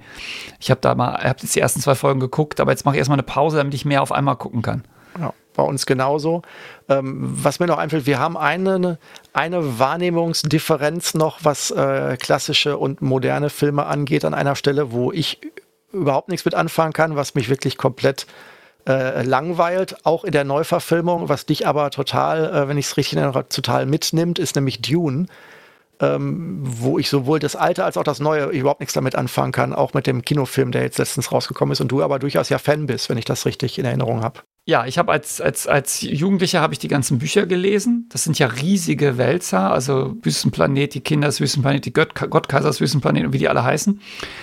Und dann gab es ja die Verfilmung, ich glaube, die ist auch aus den 80ern, mit dem Typen aus Twin Peaks, ist das, glaube ich. Sting spielt da auch mit, ne? Ja, Sting spielt, spielt den, den äh, Harkonnen, äh, den einen Harkonnen, genau. Die ist relativ äh, schlecht, weil sie einfach, ähm, sie war überambitioniert, was so die Effekte anging. Also sie wollten mehr, als sie Budget hatten. Die neue Verfilmung, die habe ich im Kino gesehen, im IMAX von, von Daniel Villeneuve, die jetzt vor ähm, vor zwei Jahren rausgekommen ist oder so, die ja auch angelegt ist auf einen Mehrteiler, hat mir sehr, sehr gut gefallen. Also fand ich, fand ich absolut beeindruckend. Gab jetzt natürlich keine Überraschung mehr, was die Story angeht, weil, wie gesagt, wenn du die Bücher gelesen hast und kennst den alten Film, äh, kommt da jetzt nichts, wo du denkst, hey, das ist jetzt eine ganz, was ganz Neues, aber ich fand es, ähm, also ich konnte in diese Welt wirklich eintauchen. Also so würde ich sie mir auch vorstellen oder hätte ich sie mir vorgestellt. Das fand ich echt gelungen. Wusstest du, dass es zu der, ähm, zu der damaligen Verfilmung eine Vorgeschichte gibt, dass das, ja, ähm, ja die kenne ich. Dass, mhm. dass da wirklich ähm, auch Giga, äh, HR Giga sehr involviert war und dass, das, dass sie da wirklich ähm, sozusagen in, in, in wirklich aufwendig produziertem Bildband äh, sozusagen Entwürfe an mögliche Produzenten geschickt haben, weil sie das, den Film halt unglaublich anders produzieren wollten und auch viel visueller und dass das sozusagen alles irgendwie gekippt ist und auch nicht passiert ist und dass das, was jetzt in den 70er oder wann das war, raus, nee, was war es 70er? Auf jeden Fall, nee, was da aus den 80ern sein. 80er gewesen mhm. sein, dass das halt dann sozusagen eher die enttäuschende und äh, äh, nicht so gut umgesetzte Variante wie diese damalige Vision gewesen wäre. Also dass es eigentlich einen, mit etwas Glück eine viel bessere Version wohl gegeben hätte von Dune damals in den 80ern. Ja, ja, also ich, ich kenne die Geschichte zufällig, weil ich weiß gar nicht, ob ich das in Frankfurt im Filmmuseum gesehen habe oder irgendwo habe ich auf jeden Fall mal ähm, diese Dinger gesehen, die sie da gemacht hatten. Also die hatten ja die, die, die, weiß nicht, diese, fällt gerade das nicht ein, wie man das nennt, diese, die machen ja so Art Moodboards und, und Set-Designs und ähm, diese Drehbücher, die gezeichneten. Ähm, sag mal mal eben, wie, wie das Wort heißt. Ähm, Storyboards? Ja, die oder? Storyboards, ja. genau. Und da hatten sie so Fragmente und das war, es war absolut beeindruckend, was sie davor hatten. Aber es gibt es auch eine Doku drüber, dass dann am Ende durch die finanziellen Beschränkungen das immer weiter abgeschmolzen wurde und dann halt der 84 dieser Film rauskam, der dann dabei rauskam. Ja, der hat ja äh, Leute wie Mick Jagger und Dali äh, damals äh, beauftragen wollen und den irgendwie pro pro Filmminute 100.000 Dollar irgendwie dann anbieten wollen dem Dali oder irgendwie sowas. Also das war wirklich ja absolut. Also es gibt eine, es gibt, es gibt, glaube ich, eine, ich habe es hab auf YouTube gesehen, es gibt wirklich eine schöne Doku dazu, wie das alles ähm, gescheitert ist, in Anführungsstrichen so und was für was die ja wirklich wie wahnsinnig die das dann äh, angegangen haben, äh, also größenwahnsinnig könnte man eigentlich fast schon sagen, dass das also äh, auf eine Finanzierung schielend, die eigentlich fast utopisch gewesen wäre. Also fand ich schon, ist eine interessante Sache, wo jetzt kam ich gerade drauf, wo du über den 80er-Jahre-Film sprachst. Ja, also man merkt im 80er-Jahre-Film an, dass sie nicht das Budget hatten. Oder dass sie, oder nicht die Tricktechnik hatten. Das, wobei Star Wars ist ja, ist ja noch älter und hat bessere Tricks. Also es kann nicht an der Technik liegen. Es liegt, glaube ich, einfach daran, dass sie nicht die Kohle hatten, um das zu machen oder nicht den Willen oder was auch immer. Aber ich freue mich schon auf den zweiten Teil dann von dem neuen Dune. Der ist ja, der ist ja angekündigt und soll ja kommen. Ja, ich muss tatsächlich sagen, ich werde ihn wohl nicht gucken, weil ich, weil der erste mich schon total leer hinterlassen hat. Also ich habe das, ich irgendwie hat es nicht gezündet. Vielleicht hat einfach auch der Zugang gefehlt in dem Zusammenhang. Also ähm, ich war visuell gut, aber ich fand ihn insgesamt, ich bin nicht reingekommen. Ja, gut, vielleicht weil du, weil die Story dich nicht, ähm, nicht bei dir so implantiert ist wie bei mir. Aber egal. Machen wir mal, lass uns mal, ähm, wir müssen, glaube ich, wir haben jetzt sehr viel so ähm, Sachen rausgepickt, äh, über die wir jetzt äh, so ähm, Spotlight-artig gesprochen haben. Wie kommst du denn überhaupt auf Ideen für, für neue Science-Fiction-Filme? Weil es ist ja, oder, oder Bücher, das ist ja jetzt kein Thema, was irgendwie in der Zeitung als, also in der Tageszeitung im Feuilleton steht. Ja, tatsächlich muss ich zugeben, das sind eigentlich zwei oder drei Kanäle. Einmal halt persönliche Empfehlungen, durchaus auch von dir, sag ich mal, was ja auch in beide Richtungen dann ja auch immer gerne geht. Ähm, dann ähm, habe ich tatsächlich eine Zeitschrift, ein Magazin, das ich lese. Das ist die Geek, die halt tatsächlich Science Fiction und Fantasy ähm, ähm äh, Neuerscheinungen halt ähm, ähm, ja auch wirklich vorstellt. Also sie auf den letzten Seiten dieses Magazins, ich weiß gar nicht, wie oft das erscheint, ich würde mal so gefühlt sagen, alle zwei, drei Monate, liege ich vielleicht aber auch falsch. Ähm, da sind die letzten Seiten sind halt äh, Comic, Science Fiction, ähm, ähm, ja, und, und Fantasy so in die Richtung gehend halt, äh, äh, ja, Vorstellungen mit einem kurzen, mit einer kurzen ähm, redaktionellen Bewertung, einer Rezension der redaktionellen und einem mit so einem Sternesystem, so 0 bis 5 Sterne. Also das ist etwas, wo ich dann tatsächlich, was ich dann überfliege und wo ich dann auch To-Dos mir anmarker. Ähm, und tatsächlich halt das Übliche halt, ne, so die, die üblichen äh, ähm, ähm, Bubble-Mechanismen, zum Beispiel bei Amazon, dass du dann Bücher vorgeschlagen bekommst, die auf deinen bisherigen äh, Rezensionen oder äh, Likes, die du bei Amazon hinterlassen hast, oder halt, wenn einfach ein Autor, den ich auf meiner Watchlist habe, ähm, ähm, halt eine, ein neues Buch rausbringt. Also wenn jetzt Gibson was rausbringen würde, und ich dem, den Autoren irgendwo dann auch, weiß ich nicht, bei Twitter oder irgendwo folge, dann äh, kriegt man das ja auch irgendwo mit, dass man da ähm, angepiekst wird. Und bei dir, wie, wie, wie hältst du dich auf, auf Stand, was nun zu lesen ist? Ähm, ganz kurz zu Gibson, folgst du dem auf Twitter zufällig? Ich glaube nicht, muss ja, also ich zugeben. Ich, ich, folge ich ihm auf Twitter, ja. ja. Okay. Und daher wusste ich auch, dass Peripheral verfilmt wird, sonst hätte ich das gar nicht mitgekriegt. Ähm, das habe ich tatsächlich ja. ganz profan aus der Fernsehzeitung. Also wir haben hier tatsächlich, äh, tatsächlich eine Papier-Fernsehzeitung noch liegen, die über zwei Wochen geht. Ähm, ähm, und ähm, die lese ich sozusagen sekundär. Da bin ich Mitleser, wenn ich mal irgendwie, wenn ich irgendwo, sag mal jetzt, äh, wenn ich was, wenn ich weiß nicht, wenn ich am, allein am, am Mittagstisch sitze und irgendwie was blättern will, während ich was esse, dann gucke ich dann auch mal die durch. Und da bin ich auf Peripheral gestoßen. Aber das, das, ähm, ansonsten bringt mir das relativ wenig an Input. Ja, Fernsehzeitung, ich glaube, meine letzte Fernsehzeitung habe ich vor 15 Jahren gekauft. Aber genau, aber um auf deine Frage zurückzukommen, also tatsächlich, ähm, ich habe zwei Sachen, die ich äh, intensiv nutze. Es gibt so eine Film-Community, die heißt Letterboxd, also ohne E zwischen dem X und dem D. Da kann man sich anmelden, da kann man dann ähm, die Sachen, die man ge geguckt hat, loggen. Man kann Leuten folgen, man sieht, was die geguckt haben, man, kann, man kriegt Rezensionen. Also das ist so ein bisschen wie sie IMDB, die Internet Movie Database, aber halt mit so einem Social Touch. Also du siehst halt auch Bewertungen von den Filmen, du siehst, wie viele Leute den schon gesehen haben, wie viele Leute den gut fanden. Und es, du, Leute, die Leute können so Listen machen und Filme empfehlen. Und wenn du dann zum Beispiel, gibt es eine Liste irgendwie, was nicht die besten 100 Science-Fiction-Filme, die irgendjemand gemacht hat, dann guckst du die halt einfach mal durch und dann denkst ah, den kenne ich ja noch nicht oder den kenne ich noch nicht oder was Letterbox auch lustig macht, du kannst, es gibt so, ähm, er zeigt dir dann an, Du hast zum Beispiel jetzt 75 Prozent aller äh, Top 250 Filme von IMDb geguckt oder du hast ähm, alle Arnold Schwarzenegger Filme geguckt oder dir fehlen noch fünf Arnold Schwarzenegger Filme oder so. Und das ist, das ist natürlich auch Inspirationsquelle, ja, weil du denkst, ach, den, den, da gibt es ja noch einen Film, den kenne ich. Also nicht, dass ich jetzt ein Schwarzenegger-Fan wäre, aber das ist ganz cool. Ähm, kann ich eigentlich nur empfehlen, wenn man viele Filme guckt. Muss Und, man dann aber auch pflegen wollen, ne? Ja. Man muss dann auch den Feedback-Kanal bedienen. Ja, du musst es nicht pflegen. Du kannst natürlich auch ganz passiv nutzen und einfach irgendwelchen Leuten folgen. Ähm, Gerade so, so Filmjournalisten sind da natürlich auch. Das ist da so ein bisschen, gehört da zum guten Ton. Also, weiß nicht, ob du die Leute da von Rocket Beans kennst, die ja ähm, Kino Plus machen auf YouTube oder ähm, solche, oder es gibt ja auch so eine Bada Bing für, für Serien, das macht Letterboxd allerdings nicht, das sind nur Filme. Und wenn du dann diesen Journalisten folgst, dann siehst du, oder diesen mm, Influencern, dann siehst du natürlich auch, was die geguckt haben. Das ist natürlich auch wieder ein Grund, ach, das klingt ja interessant. Also, das ist, das funktioniert, finde ich ganz gut. Und das gleiche gibt es halt auch für Bücher, das heißt Goodreads.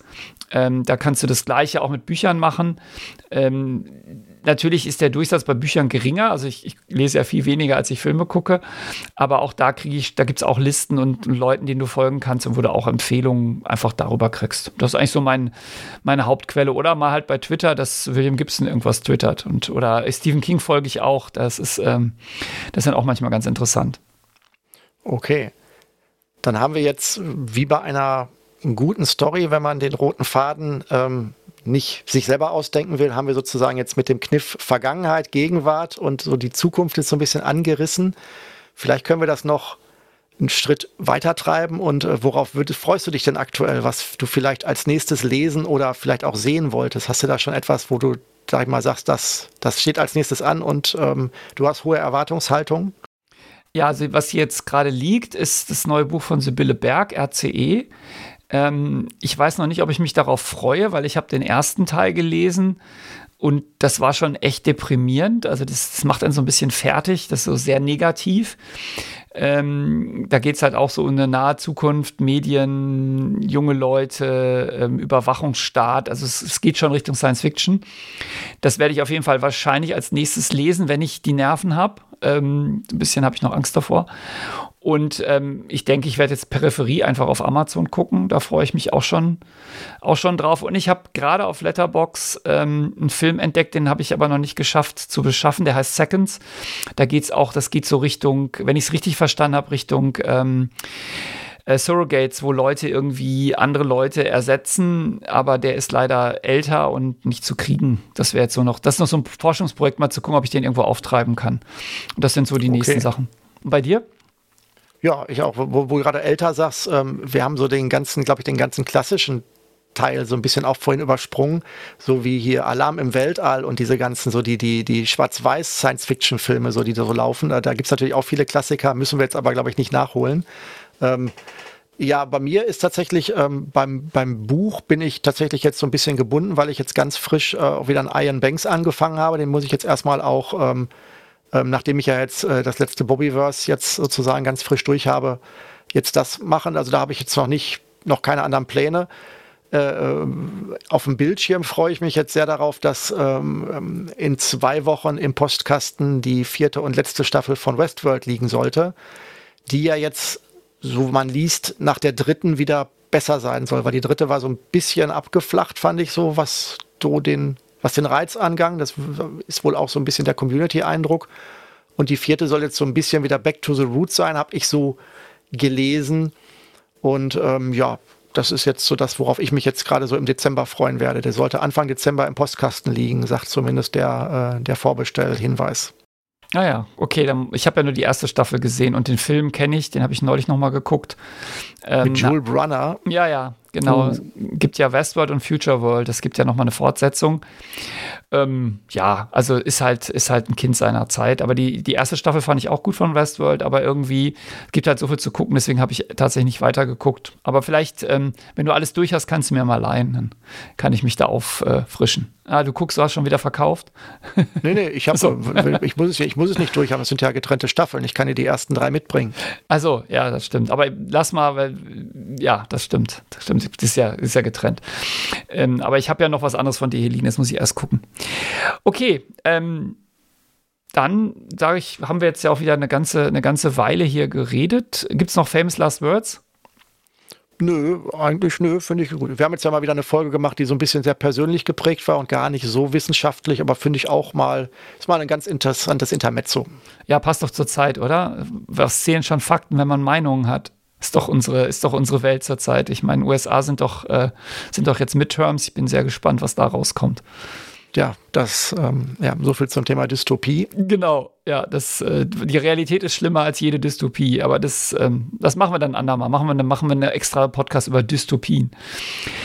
Gut. Ja, nee, das, ich glaube, also ich habe genug gesendet für heute. Ähm, ich, ähm, ich, für mich ist das jetzt, ist es gut. Ich wüsste auch nicht mehr, was ich jetzt noch zu Science Fiction noch vertiefend erzählen können sollte. Ja, uns würden wahrscheinlich noch tausend Sachen einfallen, aber das wird dann vielleicht auch zu lang. Gut, dann. Schwärmen könnte ich noch ausreichend, aber ich glaube, das würde dann sich irgendwann auch jetzt hier versenden. Ja, na klar. Gut, dann würde ich sagen, machen wir einfach einen, einen Strich drunter. Und ähm, ich wünsche dir noch einen schönen Resttag, Daniel. Mach's gut. Ja, dank, danke dir auch, Thomas. Tschüss. Ciao.